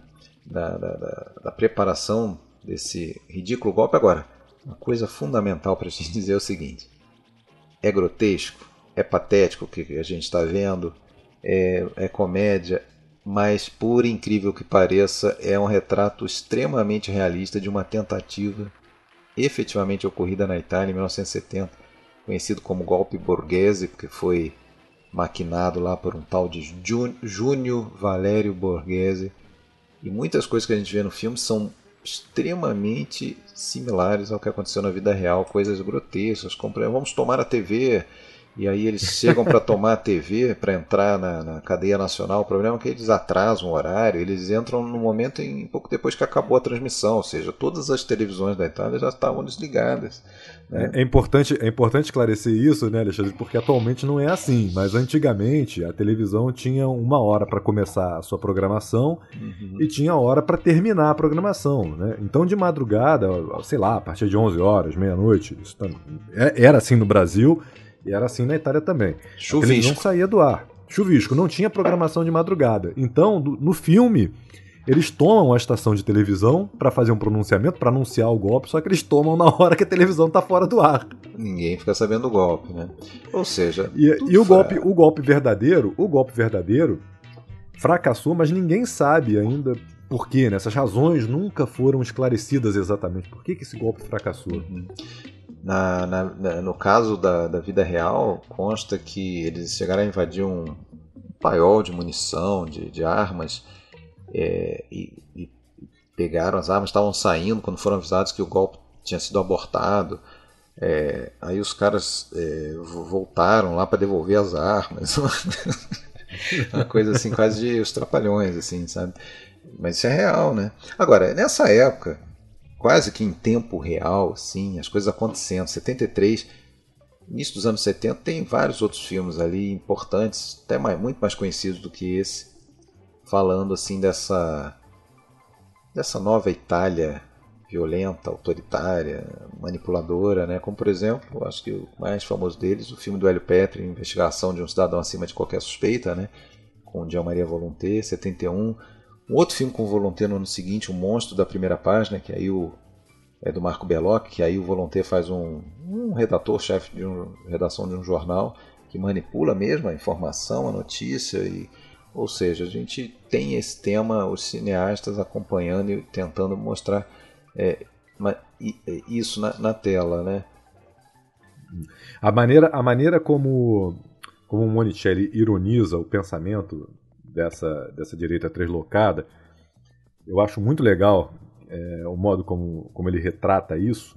Né? No aniversário do engenheiro Steiner, que é promovido pela condessa Amélia de Amatrite, acho que é um dos pontos altos do filme, na minha opinião, para você estruturar o pensamento em cima dele, que a, acontece ali um, um plano sequência, né? a câmera vai passeando ali, na verdade, entre os convidados, e os militares estão conversando. Uhum. Não sei se você lembra o que, que eles conversam, né? Eles falam ali o que eles estão pensando. E aí passa pelo primeiro, aí estão conversando com o outro ali. Nós devemos aumentar nossos armamentos. Aí o outro conversando ali. Devemos reconhecer que a criminalidade se deve à liberdade de imprensa e de informação. As pessoas sabendo menos pensam menos. Aí passa para um outro convidado, aí o outro convidado está falando: a igualdade só é aceitável e justa entre iguais. Aí passa para um outro, aí o outro está pensando: a liberdade, depois de tudo, significa deixar que o rico continue rico e que o pobre continue pobre. E aí o seguinte, uma república presidencialista de acordo, mas com um rei. é, quer dizer, é bem engraçado isso porque mostra, mostra exatamente como o Monicelli ironiza o pensamento desses caras. É, essa própria figura do Steiner aí, que é um empresário, né, também é uma alusão a essa coisa do poder econômico se aliando aos golpistas, né, a tomada de poder e tal. As reuniões deles, eles fazem reunião numa casa na praia, é, parece coisa de colegial, assim, sabe, de quinta série, para decidir o nome das coisas e quais são as demandas. Ah, vamos também, se a gente tomar o poder, a gente vai baixar o preço do não sei o quê, porque aquilo ali está muito tá um absurdo. Não... Quer dizer, umas coisas assim caricaturais. Obviamente, o filme não fez sucesso em bilheteria, mas também, obviamente, não fez sucesso em crítica Porque o pessoal de direito, naturalmente, não, não gostou de ser acusado naquele momento. Depois isso virou consenso, né? mas ser acusado de plantar atentados, né? O pessoal da esquerda não gostou de ver o seu golpe mostrado de maneira tão caricatural assim, falhada dessa maneira. Mas é um filme que eu acho que abre um caminho para o final da comédia italiana praticamente, né? Um, a gente vai ter isso um pouquinho mais aí para frente, uma Itália pessimista, uma Itália com violência, uma Itália corrupta, e o próprio Bonicelli vai chegar a um ponto que ele vai ver que não dá mais para ficar contando essas histórias com humor. É, e aí eu vou, vou colocar pequeno spoiler aqui, e vale aquele aviso que você já deu nos outros filmes que a gente abordou. Uhum. Se você não gosta do spoiler, passa um pouquinho, passa um minutinho. Mas aí a gente revela aqui que no final o golpe fracassa, no filme, né? O golpe também fracassa, como já falou Alexandre. Os militares golpistas são presos. Só que tem o seguinte: não, não é restabelecida a democracia, né? A tentativa de golpe daqueles militares vira um pretexto para que aconteça um outro golpe. Claro que sempre em nome da democracia, né? mas é, Sim, um golpe exatamente. acontece. Né? E aí, naquela cena final, o Beppe já está ali num país africano vendendo o projeto de golpe dele para outras pessoas. Né? Sim, ele tem que arrumar alguma saída para ele, né? já que ele não conseguiu tomar o poder. Ele vai, é muito engraçado aquele final, né? ele vendendo o, o plano infalível, infalível, em um dia, garanto tomada de poder em um dia. Parece plano do Cebolinha, né? pois é. Mas vamos seguir.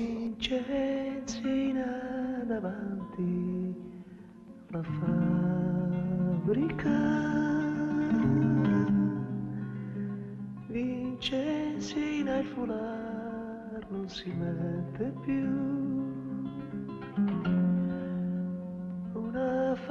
faccia davanti a un cancello che 1974, um filme que eu também conheci para fazer esse episódio, gostei demais. É um filme que não é quase nada comentado, é muito difícil ouvir falar. Mesmo na Itália, esse filme está um pouco esquecido, apesar de ter feito bastante sucesso na época, que se chama Romance Popular, Romanzo Popolare, filme de 74, um filme que ajudou a consolidar a carreira da Ornella Muti, é, temos aí o, o Hugo Tonhazzi mais uma vez, para mim, sensacional. É um filmaço, né, Alexandre? E na verdade tem uma sequência de filmes do Tonhazzi aí, né? Você tem o Golpe de Estado da Italiana, o, o Manso Popolare, depois Os Caros Amigos, sim, né? Sim. Tem uma sequência aí. É um ator muito esse, importante do, do cinema esse, do Bonicelli nesse período. Né? E esse é um filmaço e apesar, é, mais uma vez aí, né, Age, Scarpelli e Monicelli, né? Sim. Produzido por Edmondo Amati. Uhum. E o Monicelli voltando a falar de operários, né? Um tema que estava em alta novamente. Em uhum. março de 73 houve uma movimentação de trabalhadores da Fiat, a fábrica da Fiat foi ocupada pelos trabalhadores. Havia novamente uma época de lutas por melhorias de, condição, de condições de trabalho. E além disso, começou um movimento no cinema mesmo para abordar esse tema. Né? Então aparecem ali nessa, nesses anos 70 A Rebelde, de Alberto Bevilacqua, 1970, A Classe Operária Vai ao Paraíso, do Hélio Petri, 71, em 72, Mimil Metalúrgico, da Vina, Lina Wertmüller. Sim, esse filme também tem alguma relação com Os Companheiros, né? que era um filme centrado na, nas demandas sindicais dos operários da indústria têxtil de Turim, final do século XIX, né? O Monicelli chega a dizer que é mais ou menos como se ele tivesse traçado aí o arco do início dos movimentos trabalhistas e um final de um tipo de movimento trabalhista, né? porque até isso depois vai, vai descambar para outro tipo de coisa depois dos anos 70. É, mais uma vez ele está em Milão, né, que ele já tinha retratado lá naquele episódio Renzo e Luciana dentro do Boccaccio 70, em que você tinha aquela cidade opressiva, apinhada de gente, um formigueiro humano e o casal que é, parece sem espaço, né? É, chega uma cena que eles vão no cinema, não tem nem lugar para sentar, e depois os dois trabalham na mesma fábrica e não se encontram mais, porque cada um está num determinado turno. Né? E aqui ele volta a Milão, acho que é talvez o filme milanês aí, mais, o filme mais milanês do Monicelli, apesar de que ele não era na origem para ser um filme milanês, né? É, exato. Na verdade ele deveria se passar é, em Roma, né, é, porque o personagem feito pelo Hugo Tognazzi, é, que é o Giulio, Giulio Basletti, né, inicialmente era para ser do Nino Manfredi. Só que com a escolha do, do Tonhazzi para fazer o papel, a ação se mudou para Milão. Mas inicialmente ele deveria se passar em Roma. É, o filme, o, o Monicelli, ele também dizia, ele não, não gostava de filmar histórias de amor, romances e tal. E quando faz, acaba sendo um, um romance falho, né? Um romance que não está dando certo ou que não dá certo. Né? Mas esse filme ele é mais do que isso. Ele não é só um, uma comédia romântica, um, né, um triângulo amoroso. Ele é um filme político também, né? justamente por estar tá centrado aí nessa, nessa, nesse bairro. Daqui a pouco a gente vai ouvir alguém falar sobre isso. Pobre de, de Milão, os trabalhadores. É, porque, e também por mostrar essa veia do Monicelli assim de gostar de estar ali, né? É, de gostar de filmar verdadeiramente num lugar, lugar real, de, de, de, necessidade. Né? O, o... É, também, também, Alexandre, a, a, emancipação feminina voltando como, como tema, uhum. né? reconhecimento e afirmação do comportamento proletário, que é um comportamento que o, sobre o qual o Pasolini já escrevia na época, e as próprias relações entre sul e norte da Itália, né? Uhum. Uh, é, 15 anos depois da grande onda de migração Muita gente que saiu do sul foi para o norte trabalhar nas fábricas Verdade. e tudo mais. Verdade. Mais uma vez a gente vai ter a repetição daquele, daquela ideia, né? Siamo modernos, estamos nos anos 70, mais uma vez. Agora, o, do momento em que o filme passou a ser milanês, é, para ser filmado em Milão, e Hugo Tognazzi, que é da, da região da Lombardia, de, acho que de Cremona, é, o Monicelli ele também teve a ajuda fundamental de algumas figuras, entre eles aquele cara lá, o cantor, o Enzo Iannati, que compôs a música do filme, que fez muito sucesso, mas mais do que isso, deu toda uma consultoria mesmo de linguagem para o filme, de modos. Né? Enzo Iannati é um comentarista esportivo que era muito conhecido na época, tal do Beppe Viola.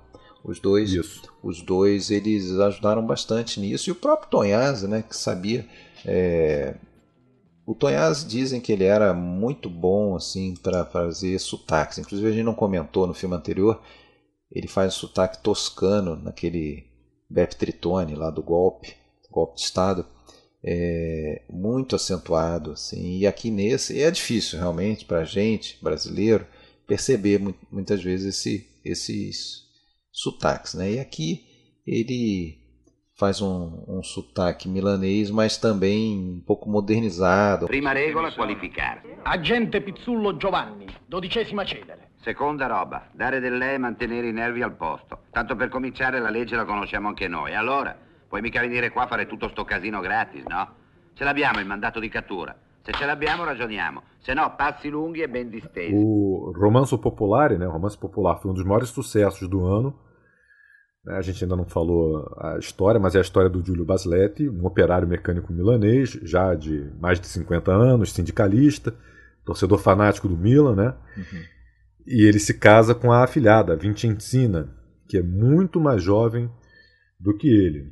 É, e ele, apesar de repetir essa, essa frase que você falou, né, do somos modernos, estamos nos anos 70, ele acaba perdendo a cabeça quando ele descobre que a Vincenzina o traiu o Giovanni, né? Michele Plácido, que curiosamente tinha sido policial na vida real, né?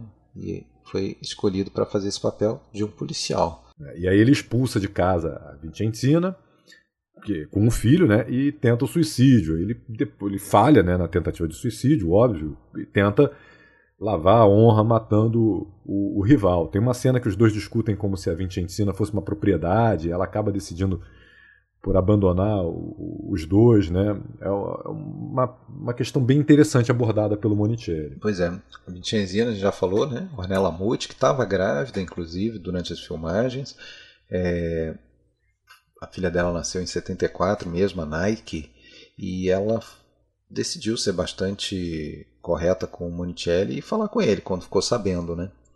É, e aí o Monicelli, para surpresa dela, ele reafirmou, não, é, é você, quero você no, no, papel, né? Isso para ela foi uma grande injeção de ânimo, talvez para carreira toda, assim, né? Porque ela permaneceu no filme e fez grandes sucessos. Pontou até porque a música, música que também ficou muito popular, trazia o nome da personagem dela, né? Vincenzina e a Fábrica, né? É. E, e, o Michele Plácido, é, que faz esse o, o amante, né? O, ele depois se tornaria diretor. Tá aí até hoje, né? Um, um ator já de, de, idoso e bastante respeitado na Itália e diretor também, né? E como diretor, ele diz que se influenciou muito por trabalhar com Monicelli. Ele chegou inclusive a trabalhar no último longa do Monicelli, Rosas do Deserto, e lá ele fazia um, além de atuar, ele fazia, ele tinha a função de ser o, olha, o backup, ele, o, o reserva, né? Caso o Monicelli não aguentasse o tranco lá no deserto da Líbia, ele assumia. A escolha da Ornella Muti se revelou muito acertada, né? Deu muito certo.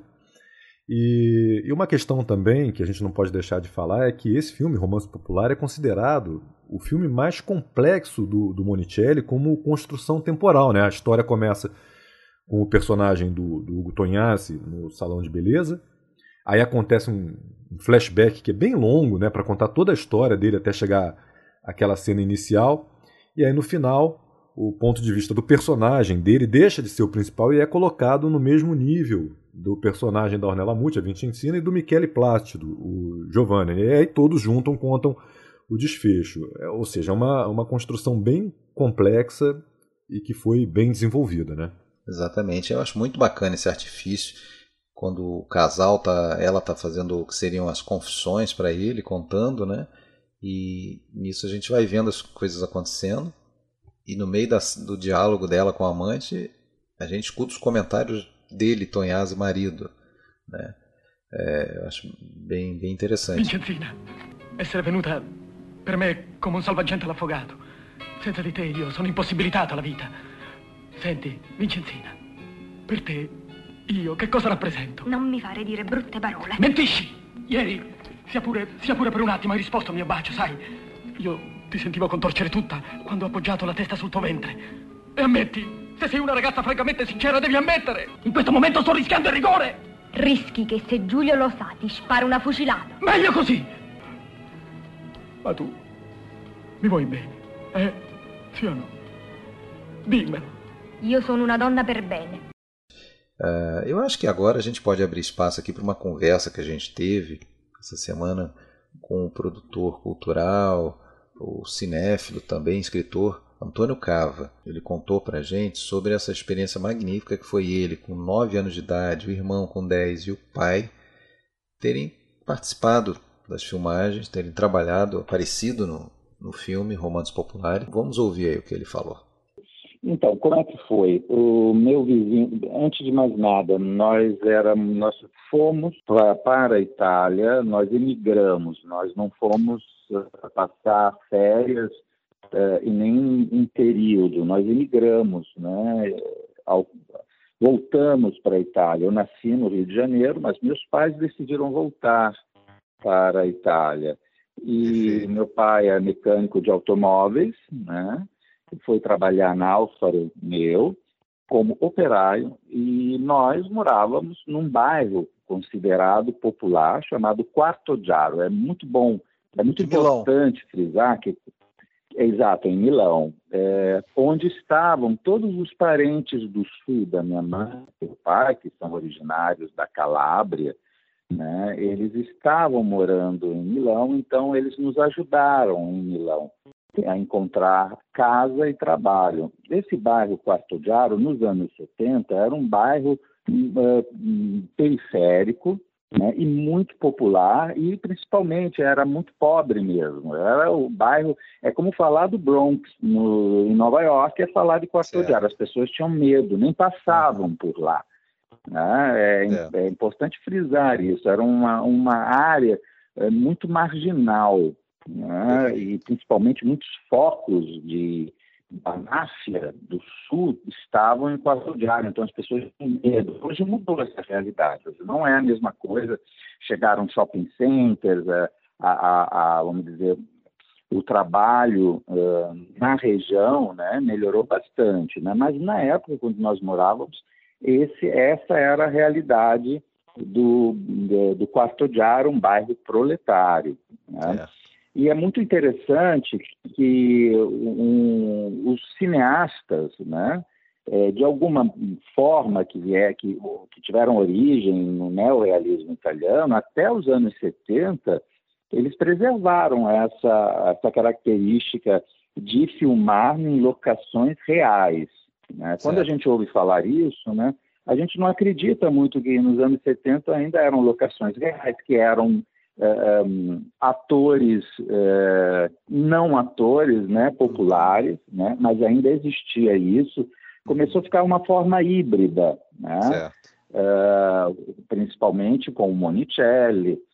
o Pasolini não, já era totalmente com artistas populares, artistas que não eram profissionais. Né? Uhum. E isso é, de fato, uma realidade, porque nós morávamos nesse bairro, nosso vizinho, que tinha 16 anos, eu tinha 10, ele tinha 16 anos, ligado ao teatro né, é, e ao cinema, ele convidou os, o, o, irmão dele e a mim, os, os meninos né, do, do prédio, convidou para participar de um filme do Pasolini, que era o Decameron.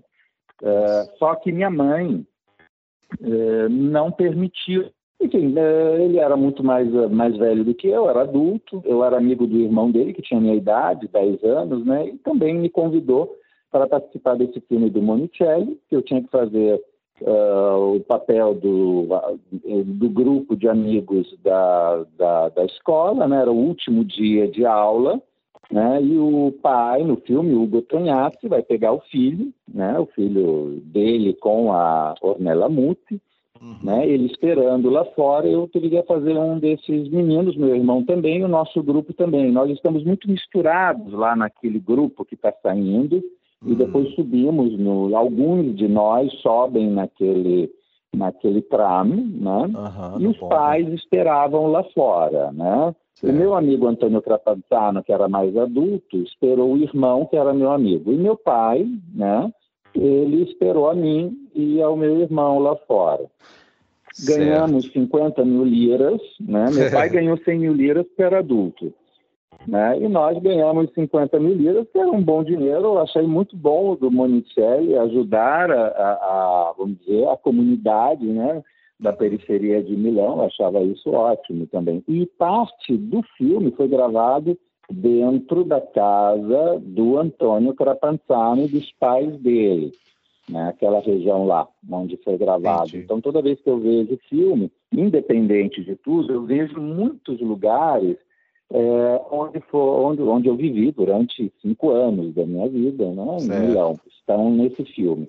Esse Entendi. filme lá na Itália é até considerado o último filme neorrealista. Há esse debate, há essa, essa, é, essa não sei se foi, talvez não tenha sido, né?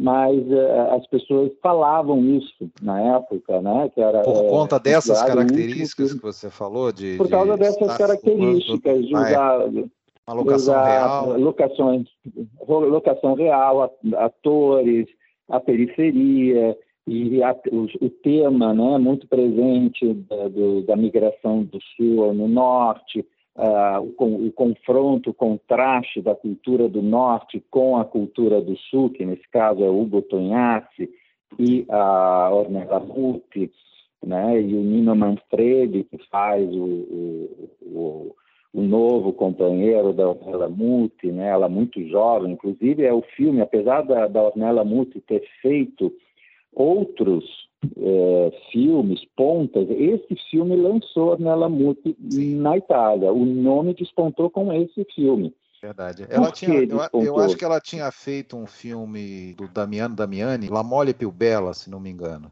um, alguns anos antes, mas eu acho que esse realmente é o filme que projetou, foi o do, foi o do Monicelli. Eu só vou te corrigir, não é o Manfredi que faz o amante, né? Não é o Manfredi, você tem razão, Michele não é o Manfredi. Michele, não é Michele Plácido. Michele Plácido, é? É confundi. Não, o Michele Plácido, ele mudou muito a fisionomia dele com o tempo, ele fez esse, esse personagem do sul da Itália, né? que lembrou, me lembrou os vários papéis que o Nino Manfredi já fez do Sim, Meridional. sim, é né, verdade, vamos lembra né? bastante. é, não tinha pensado sobre isso, mas Me lembrou um pouquinho, ele era muito jovem, né? Depois Agora, ele faz, o pergunta. Michele Platino sempre faz um papéis de aristocratas, mas ele nesse, nesse filme aí ele está com um popolano, né? Como se diz na Você, Itália. você né? conhecia essa alguém, alguma daquelas pessoas? Você já tinha visto no cinema, o Tonhazzi, ou sabia quem era Monicelli? Não, foi tudo novidade ali para você aquela turma. Olha, eu conhecia bastante o Pasolini por causa porque as crianças lá do bairro, né, elas eram muito desenvolvidas, né, para a idade. Nós éramos os pivetes, né? Eu fazia parte do grupo dos pivetes. Certo. Então, a gente era muito desenvolvido para os 10 anos. Era Já quase uma borgata da romântica casa. do Pasolini, né? A sua realidade, né? Exatamente. nós, nós, nós, nós, nós eravamo i ragazzi di vita, então eh, já fumávamos com 9, 10 anos, né?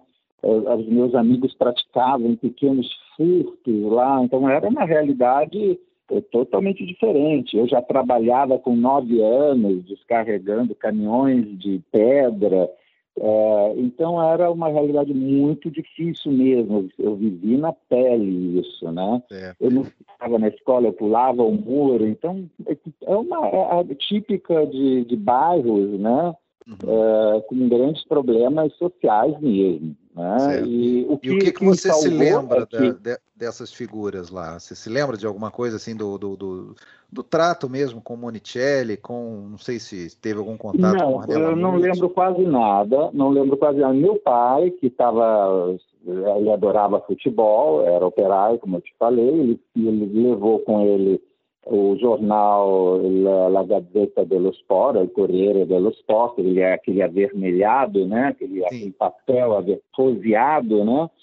E ele ficou lá numa posição, o Tognazzi adorou a posição que ele estava, foi até meu pai, pediu emprestado o jornal e se colocou exatamente a postura física do meu pai, né? É, imitou exatamente na hora ele esperando, né? Tá Talvez certo. essa cena do mais o jornal que ele segura é do meu pai lá. Que legal, que, Sabe? que- nós que repetimos as cenas muito, repetimos a cena muitas vezes, se passava no inverno e nós estávamos em pleno verão. Então eu lembro que eu estava com roupas invernais.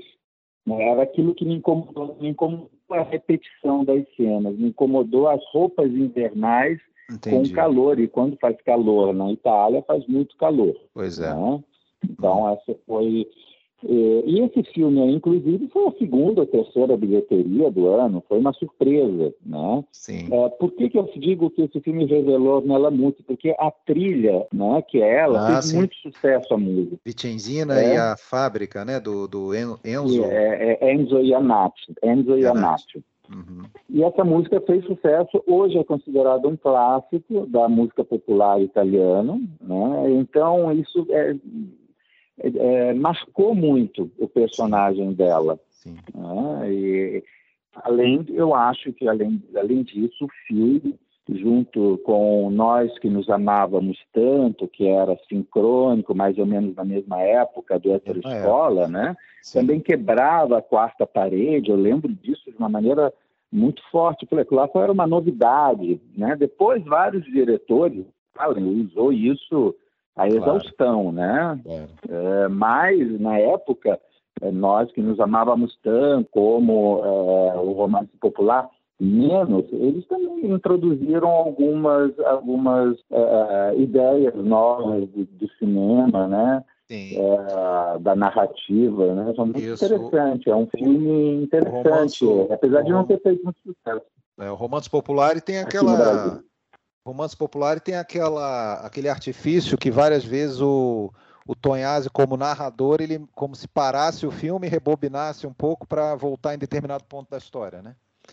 Isso acontece Exatamente, o Woody Allen faz isso, né? várias vezes. sim. O Woody Allen usou isso, né? Com, ah, em alguns filmes, né? Sabe? Ah, noiva neurótica, né? é, noiva neurótico, por exemplo, ele usa isso em alguns momentos, né? Só que eu lembrei agora de alguns, mas ele faz isso Ele fez isso em outras ocasiões. Isso tem uma inspiração muito grande do cinema italiano. Quer dizer, era um cinema ainda, ainda é, que tinha muita originalidade, criatividade. Monicelli fala uma coisa muito legal, né? Que já isso numa, numa idade mais avançada, Monicelli falou que os diretores italianos, os cineastas, né, é, precisam voltar a andar de ônibus. Ele fala isso no sentido que os diretores precisam entrar em contato com a realidade do povo italiano, porque agora uh, as histórias são muito burguesas, né? muito burguesas. É uma repetição, muito novela das oito, vamos dizer, né? Só Parece que se está vivendo um novo telefone Bianchi, né? é, pois é.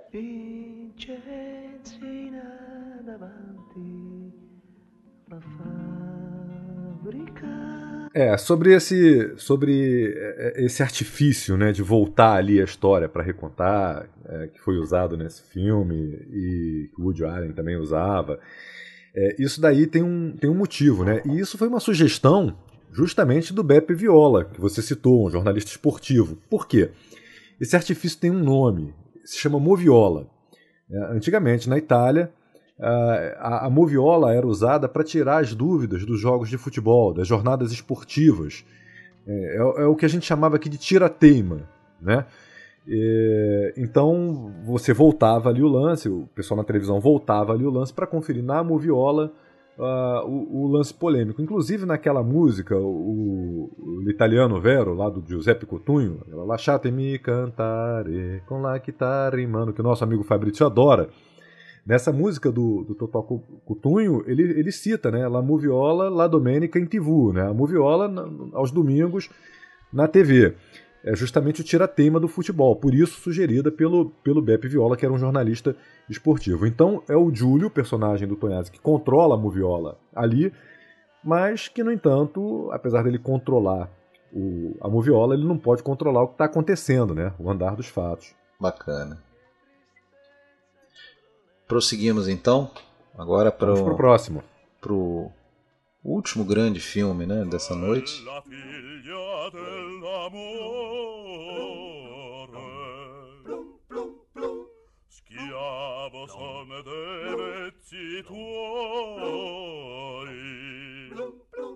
Meus caros amigos, Amite-me, filme de 1975, filme que acabou sendo do Monicelli meio que é, por acaso, esse filme era um projeto do Pietro Germi, né? já tinha outros roteiristas, só que o Pietro Germi estava muito doente e ele chamou o Monicelli, pediu para o Monicelli assumir, assumir a direção. O Monicelli ainda meio que relutou, né? ele, ele não gostava de assumir projetos de outras pessoas, né? e, e, mas quando ele viu Inclusive foram, foram para Bolonha fazer testes. O filme seria lá. O filme do, do Jeremy era ambientado em Bolonha. Foram para Bolonha fazer testes, fazer o sopralog, como eles chamam, a busca de locações e tal.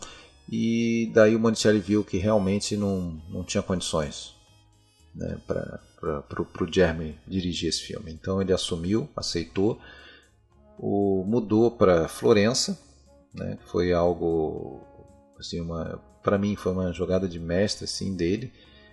Primeiro por conta do humor tipicamente toscano, onde né, fica Florença, que tem muito a ver com, com o filme, né? parece que casou muito bem com essa história que já, já estava pronta. Né? Uh, e também porque depois a gente vai ver que para a vida pessoal do Monicelli deu, acabou dando certo o encontro que ele teve lá em Florença. Né? É, e que grande parte dessas ideias também da, da história do filme, né, elas já vinham da Toscana. Por isso que casou tão bem. Agora, uhum. muita gente, o, o Jeremy morreu no primeiro dia de filmagens, né? Já estava uhum. muito doente. Agora, muita gente toma um susto no começo do filme, né? Porque aparece escrito ali um filme de Pietro Germi. Isso, a, gente acha, a gente acha até que está vendo o filme errado, né? exatamente, ele Mas manteve é um... essa homenagem, né? O É. Mas é um filme que representa um, um, ponto de encontro desses dois grandes autores e que é um, um grande sucesso de bilheteria, deu muito resultado uhum. na temporada, né? Foram 7 milhões de espectadores aos, aos cinemas. Eles eram muito amigos, mas Monticelli conta que às vezes já, já houve ocasião em que saíram no braço mesmo, em plena Piazza del Popolo. É, a história né, do, Pietro, do próprio Pietro Germi, né, meus caros amigos, Piero de Bernardi, uhum. Leonardo Benvenuti e o Túlio Pinelli. Uhum. Então, dividem aí o roteiro, de, meus caros amigos. Né? É, Alguns autores, esse pessoal gosta de estabelecer marcos temporais para as coisas, assim como estabeleceram que comédia italiana começa em 58 com os Eternos Conhecidos, terminaria em 75 com meus caros amigos. Eu, eu, eu entendo o que eles estão falando, mas eu sou muito mais dizer que acaba em 77, com o filme que a gente vai falar no próximo episódio, Um Burguês Muito Pequeno. Mas é claro que aqui a gente já vê uma sociedade cansada, é um filme de grupo, mais uma vez, mas diferentemente dos grupos anteriores, que eram de fracassados, de, de, de coisa, aqui a gente tem também, de certa forma, fracassados, mas não de classe social, são todos profissionais mais ou menos bem-sucedidos nas suas profissões, exceto um que é um, um nobre falido, mas tem um arquiteto, tem um médico, cirurgião, tem né, um dono de bar, que parece que o bar está sempre cheio, ok, e tem um jornalista, né? Tá todo mundo relativamente bem, tudo poderiam estar tá de 50 anos, né, na faixa dos seus 50 anos, mas que, claro, suas vidas estão vazias, né, aquela, aquela infelicidade, aquela angústia do macho burguês, é, como, como dizem por aí. Né? Aí eles têm esse comportamento muito toscano de, de zoar todo mundo, né? Eles sacaneiam todo mundo, brincam com todo mundo, é, fazem. Não levam nada a sério, basicamente. Não levam nada a, a sério, exato. E é um modo até né, de. Como se diz? De, de, de, rejuvenescer. Não é isso? Exatamente. De se sentirem rejuvenescidos. Então eles é fazem fuga, ali. É uma é uma fuga, fuga. Né? Eles fazem ali o que eles chamam das zingaratas, né? seriam as ciganadas. Eles saem juntos para para rodar, para fazer essas, essas, brincadeiras, essas zoações. No início são quatro amigos, depois eles se tornam cinco. E o nobre que você citou, que é o papel do Tonhazzi, né, o Lelo Machete, ele faz um, um nobre decadente, duro, ele perdeu todo o dinheiro. É um personagem inspirado em um personagem real, no conde Rafaelo, é, Rafaelo Patini. É, o pai deixou para ele em 1921 uma herança, um bilhão e meio de liras, e ele conseguiu torrar essa herança inteira. A viagem de núpcias dele, por exemplo, durou dois anos, foi uma volta ao mundo. Então foi esse, esse conde, Rafaelo Patini, que inspirou o personagem, o Lelo, né, o Rafaelo Machete. Isso, a gente tem também, só para completar então aí, o cara que meio que faz o narrador do filme, né, que é o Giorgio Perozzi, o personagem do jornalista Perozzi, que é interpretado pelo magistral Philippe Noiret, ator francês, é, que já vinha de bons filmes, e aqui nesse filme ele meio que inicia uma quase uma carreira italiana, né? ele passa a fazer muito filme italiano e ele é dublado nesse filme por um, por um ator que curiosamente vai entrar no grupo no segundo filme, o Quinteto Irreverente, é o título no Brasil do Amit Mei, Ato 2, Ato, Ato Segundo, que é o Renzo Montagnani. Vai, vai entrar no vai passar a fazer o papel do Guido Neck. Bom, mas isso é história para próximo episódio. Vamos falar então do, do, de quem faz o Guido Neck nesse filme aqui. É o Duílio Del Prete, um ator piamontês, né? E tem também o Rambaldo Melandre, né? O, o, Neck, o Neck é um barista, né? É o barista, é um barista, né? isso. isso. E o Melandre é o arquiteto, né? Funcionário, acho que da prefeitura, alguma coisa assim. É, que tá... Ele, ele é um arquiteto, trabalha em Florença, se apaixonou pela mulher de um advogado muito conhecido, né? E o Sassaroli, né? E tem é, o médico exato. Sassaroli, que é o Adolfo Celli. É, na verdade, na verdade, ele é o, o personagem do, do Melandri foi inspirado nesse arquiteto que trabalhava em Florença e se apaixona pela mulher de um advogado muito conhecido. Ah, é. Um dia ele foi pedir ao tal advogado a mão da mulher dele em casamento e o, o cara aceitou. É. e isso está representado ali no filme, é. né? Curioso é que o filme é de Florença, histórias são de Florença, humor florentino.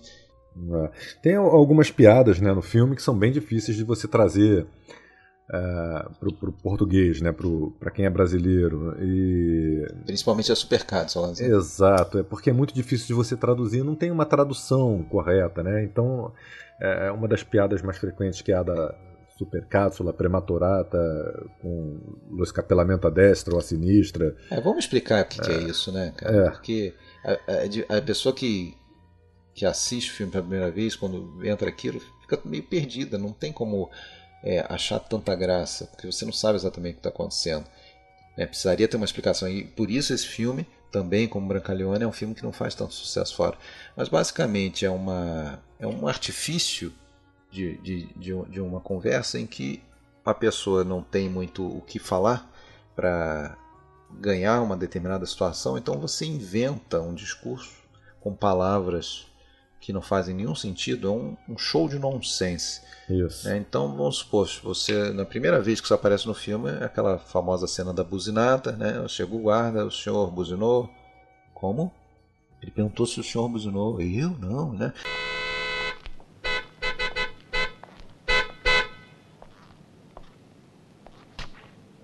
Lei ha. Tu ha clacsonato.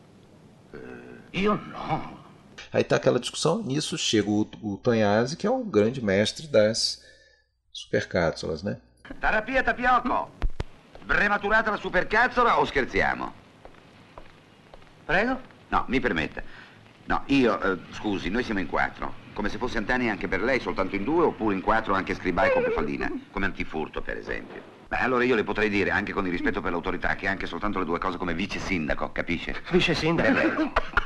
E ele começa a falar com o guarda de uma maneira imponente, né? como se você estivesse falando alguma coisa realmente que faça sentido, porém é, jogando um monte de palavras totalmente nonsense. E você confunde o interlocutor, porque ele fica daquele bug, né? Você vê aquele símbolozinho da, daquele bug. Ele está tentando entender o que, que esse cara está falando. Como?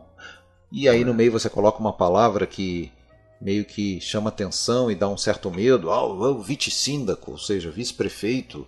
Ah, não, vice-prefeito? Ah. E aí o cara acaba, vamos dizer, deixando passar aquela situação para não.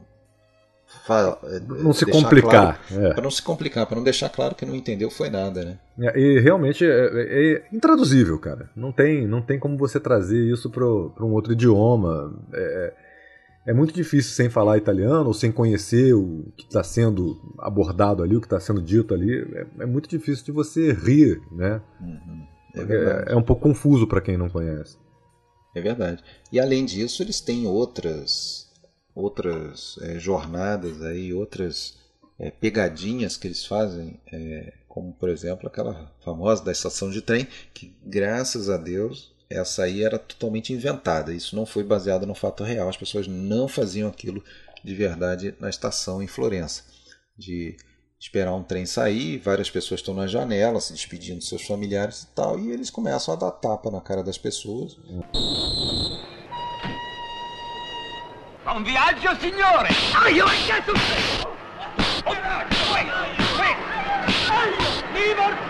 Fermi tutti, quello è mio, eh!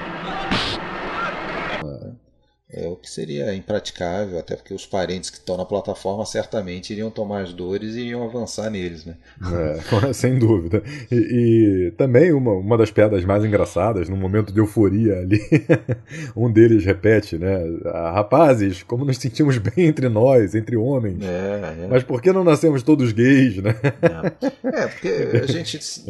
O, o filme é, eu acho, muito bem construída a narrativa, no sentido de apresentar o contexto de vida de cada um deles, né? O Perosi você vê que é um cara cansado da vida, aquele jornalista que sai da redação de madrugada, vai num bar onde tem prostitutas, onde é, depois chega em casa e vê que o filho está em casa, ele não se dá com o filho desde de, de sempre, ele chega a dizer que carne da minha carne, quando eu penso nessa frase, eu tenho vontade de virar vegetariano. tá aí a crítica da, da, da, do Monicelli à instituição família. Esse filme foi a grande bilheteria da Itália em 1975.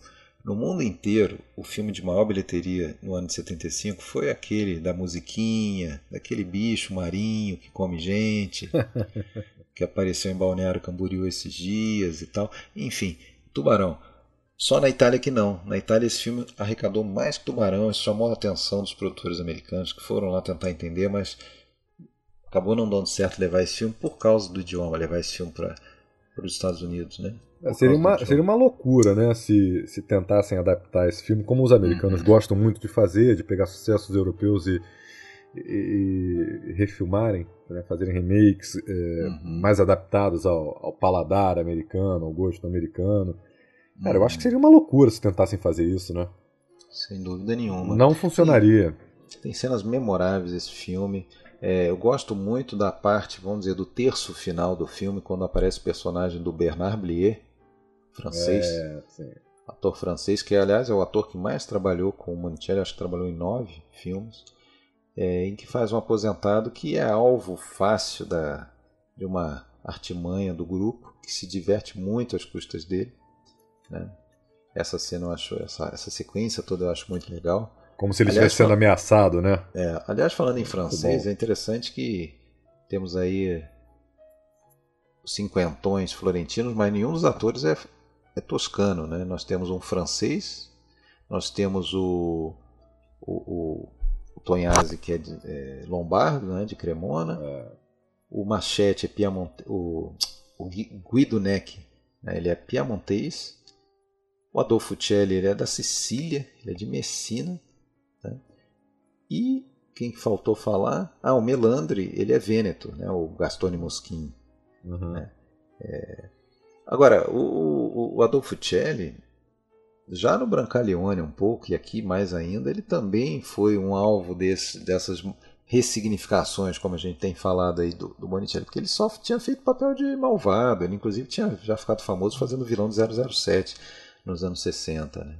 É. o Adolfo Celli, um cara, aliás, que tem uma importância na história do cinema brasileiro, né? ele foi um dos caras que deu assessoria para Vera Cruz nos anos 50, né? fez filmes aqui no Brasil, dirigiu filmes no Brasil. Ele e outro italiano, Luciano Salti, né, vieram para o Brasil nos anos 50 e passando expertise para a experiência da, da produtora Vera Cruz. É, mas esse, esse filme, né, Alexandre, como, como você falou, vai ter uma importância muito grande na vida pessoal do Monicelli, né? Sem dúvida, sem dúvida. Chegando para as filmagens em Florença, tinha lá uma equipe de, de figurantes, né? E aí ele requisitou essa equipe de figurantes para trabalhar no filme. E entre essas figurantes, teve uma com quem ele foi se aproximando aos poucos. Era uma jovem, 39 anos mais jovem que ele, Chiara Rapatini. Se você já escutou, você conhece ela, porque a gente já botou bastante falas dela. A gente conseguiu 45 minutos de conversa com ela, já tem um tempo. Gravamos isso e estamos aí colocando trechos disso nesse podcast. Então, Vamos ouvir o que ela tem a dizer sobre essa, esse encontro, né?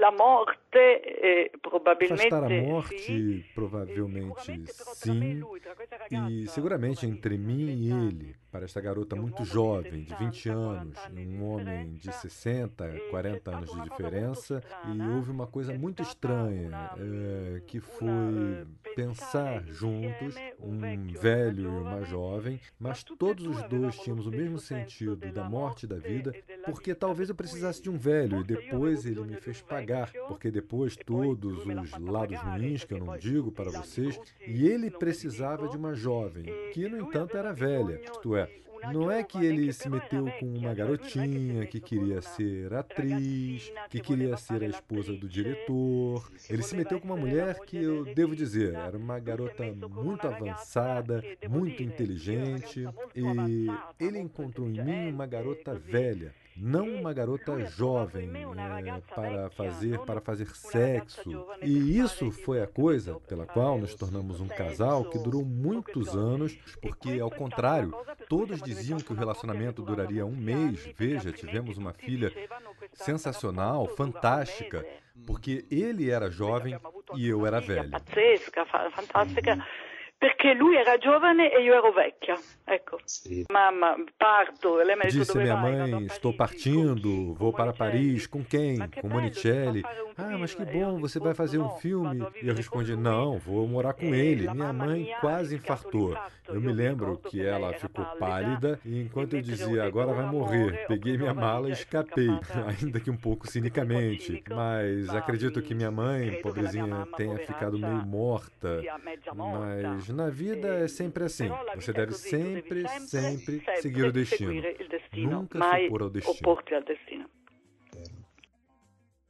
Pois é, imagina só, né? Eu, eu não posso imaginar, né? Eu tendo filhas adolescentes, eu não posso imaginar uma filha é, minha de 19 anos chegando em casa e dizendo que está enamorada de um senhor de 40 anos mais velho. É, é complicado mesmo, né? Eu, eu não estou nos anos 70, não sou um homem moderno. não, o curioso é que era um tabu, era um tabu na época e continua sendo até hoje, né? Não, é engraçado, o mais engraçado é que ela própria falou isso, né? Ela própria tem, também tem filha, é. filhos dessa idade, ela própria falou que ela não, não sabe como reagiria, né? Seria uma loucura, né? É, pois é. O filme teve duas sequências, né? O Quinteto Irreverente, 82, sete anos depois, novamente Monicelli faz o filme. Eu vi, é, eu acho que ele mantém muito bem o pique. O primeiro tem outras cenas fantásticas. O filme já começa com, com uma pegadinha no, no cemitério. E aí, infelizmente, é, vamos dar um spoiler. Atenção, spoiler, avança um minuto. Uh, a gente tem no final do filme a morte do, do personagem do Perose, narrador. Para mim, ali se configura duas cenas fantásticas. Primeiro, no leito de morte dele, no quarto.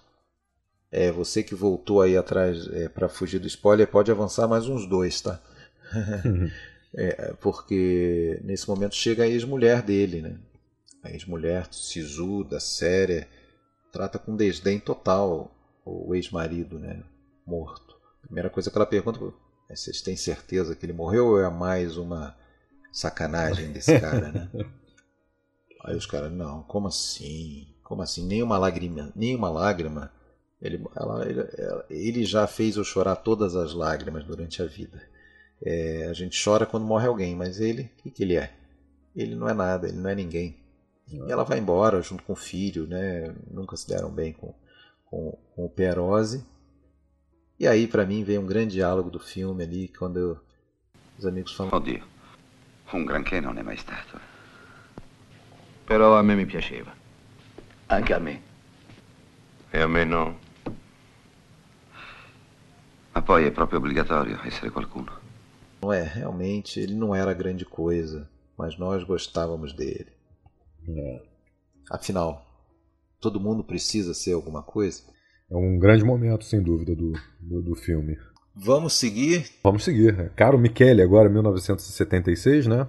Caro Michele, 76, isso. Baseado num livro, né? De Natalia Ginsburg. É, é o roteiro da Suzu, Suzu Check D'Amico e do Tonino Guerra. É, é, interessante falar sobre esse filme o seguinte, né? É, esse, na metade dos anos 70, o contexto dele né, é o seguinte: os diretores ali da comédia italiana ainda estão na ativa. Você citou aí no, durante o episódio a questão da marcação temporal da comédia italiana, que muitos atores consideram.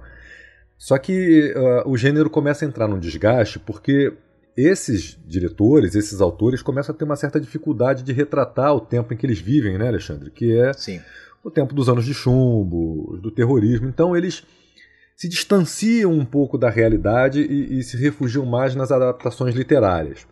Perfeito. Então, os exemplos são Perfume de Mulher, do Dino Risi, que é baseado num livro chamado Il Buio e il Mele, do Giovanni Arpino.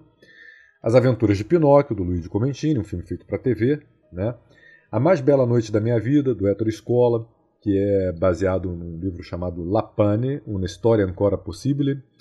Esse livro é escrito por um suíço, foi escrito por um suíço que eu não vou saber pronunciar o nome, Friedrich Dürrenmatt, não sei como é que se pronuncia, uhum. mas é um escritor suíço.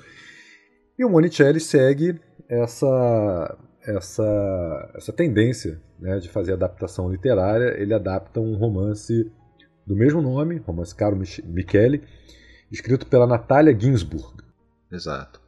Só como curiosidade, essa Natalia Ginsburg ela trabalhou como atriz num filme do Pasolini. Ela faz a Maria de Betânia no Evangelho segundo São Mateus. E é um, é um romance epistolar, né? um romance de cartas, né? escrito através de cartas.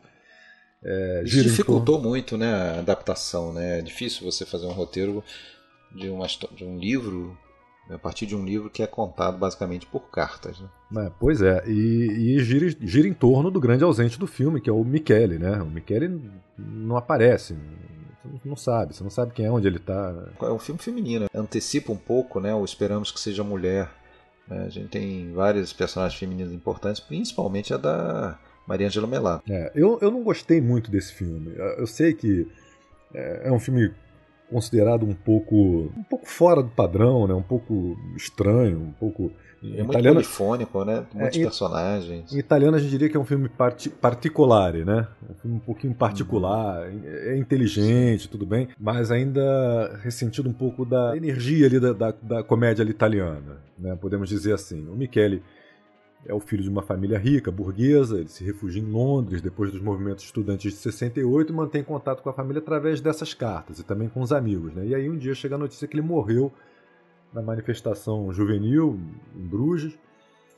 E, e aí tem esse papel da Mariângela Melato, que é um, um pouco estridente, né?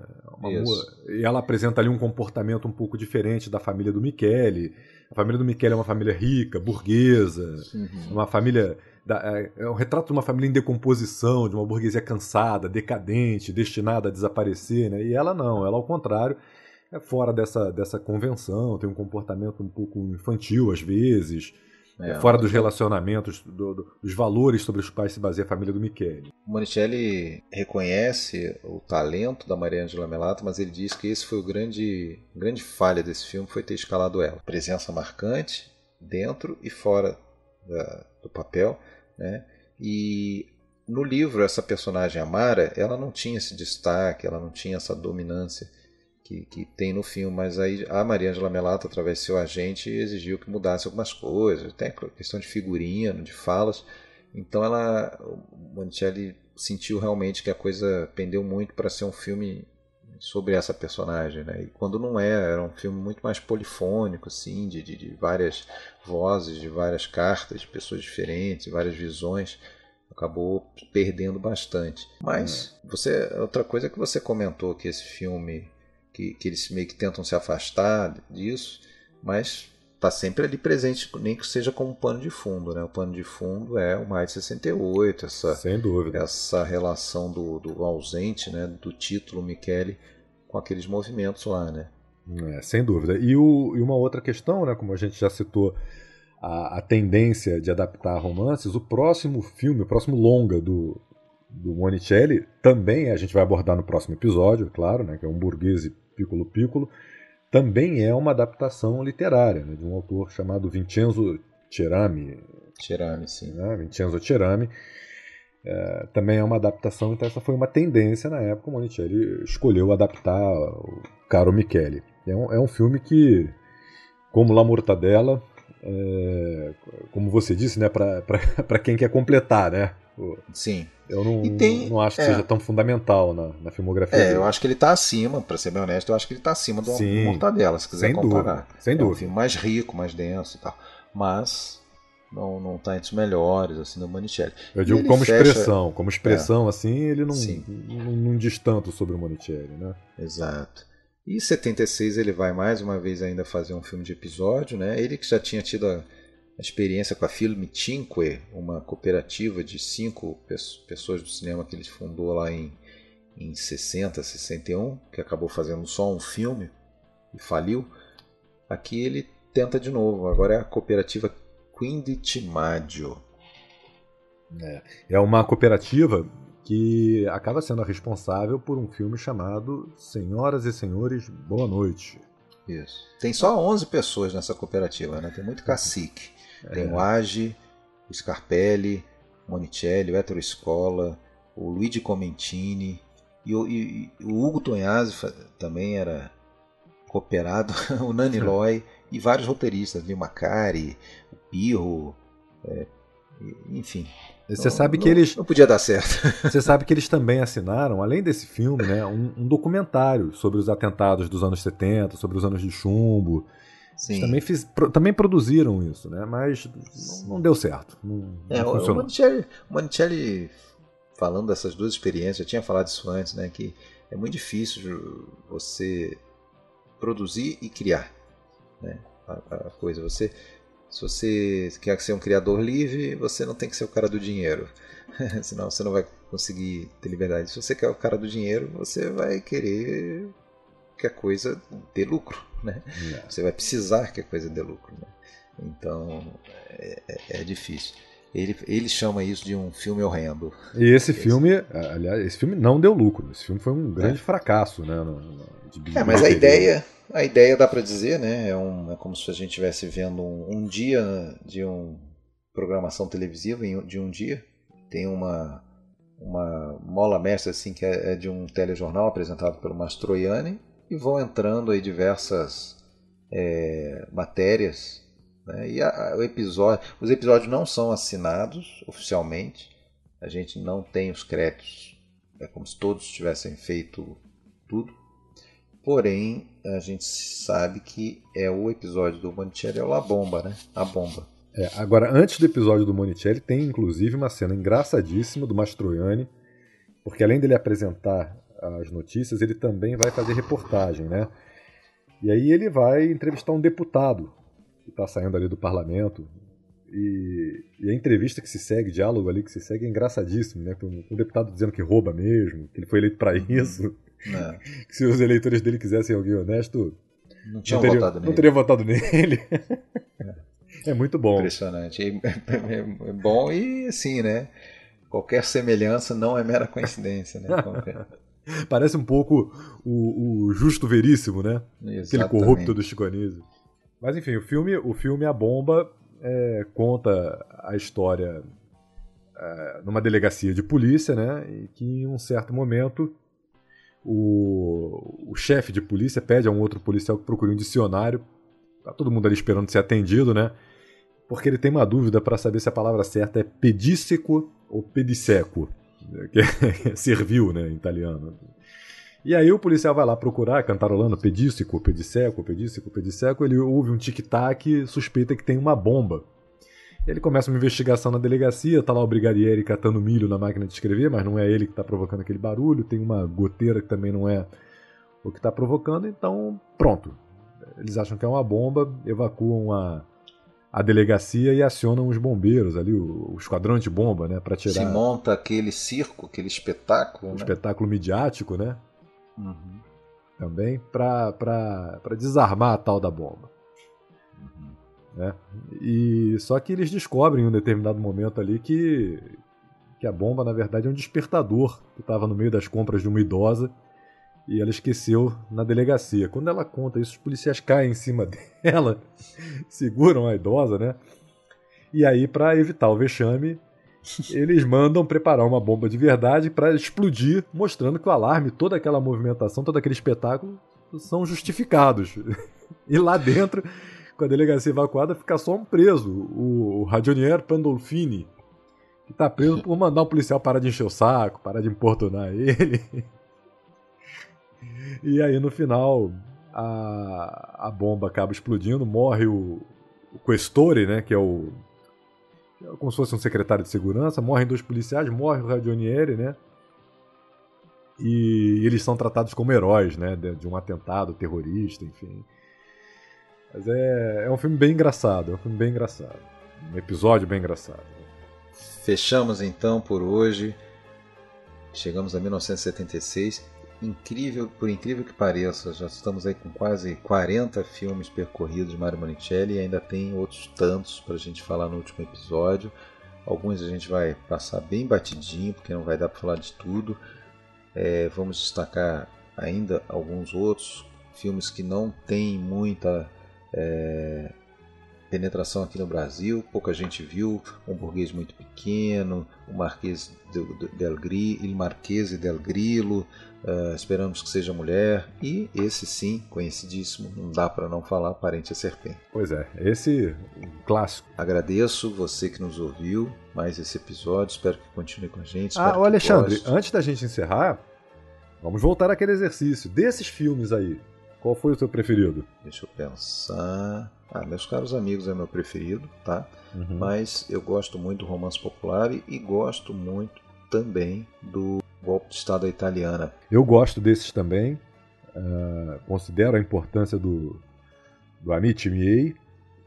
e do Romanzo Popolare, mas o meu preferido desses aí foi A Garota com a Pistola. Tá certo, então. Ficamos por aqui, então? Ficamos por aqui. Agradeço você que nos ouviu. Fique com a gente. Até a próxima. Espero que você tenha gostado. Se você puder, compartilhe com seus amigos e traga mais gente para conhecer esses bons filmes. É isso aí. Um abraço, pessoal. Abraço. Mi chiamo Maddalena Ciarrapico. Vivo a Bologna, ma sono di Trevico. Emigrai a nord tanto tempo fa. Come tanti altri per necessità.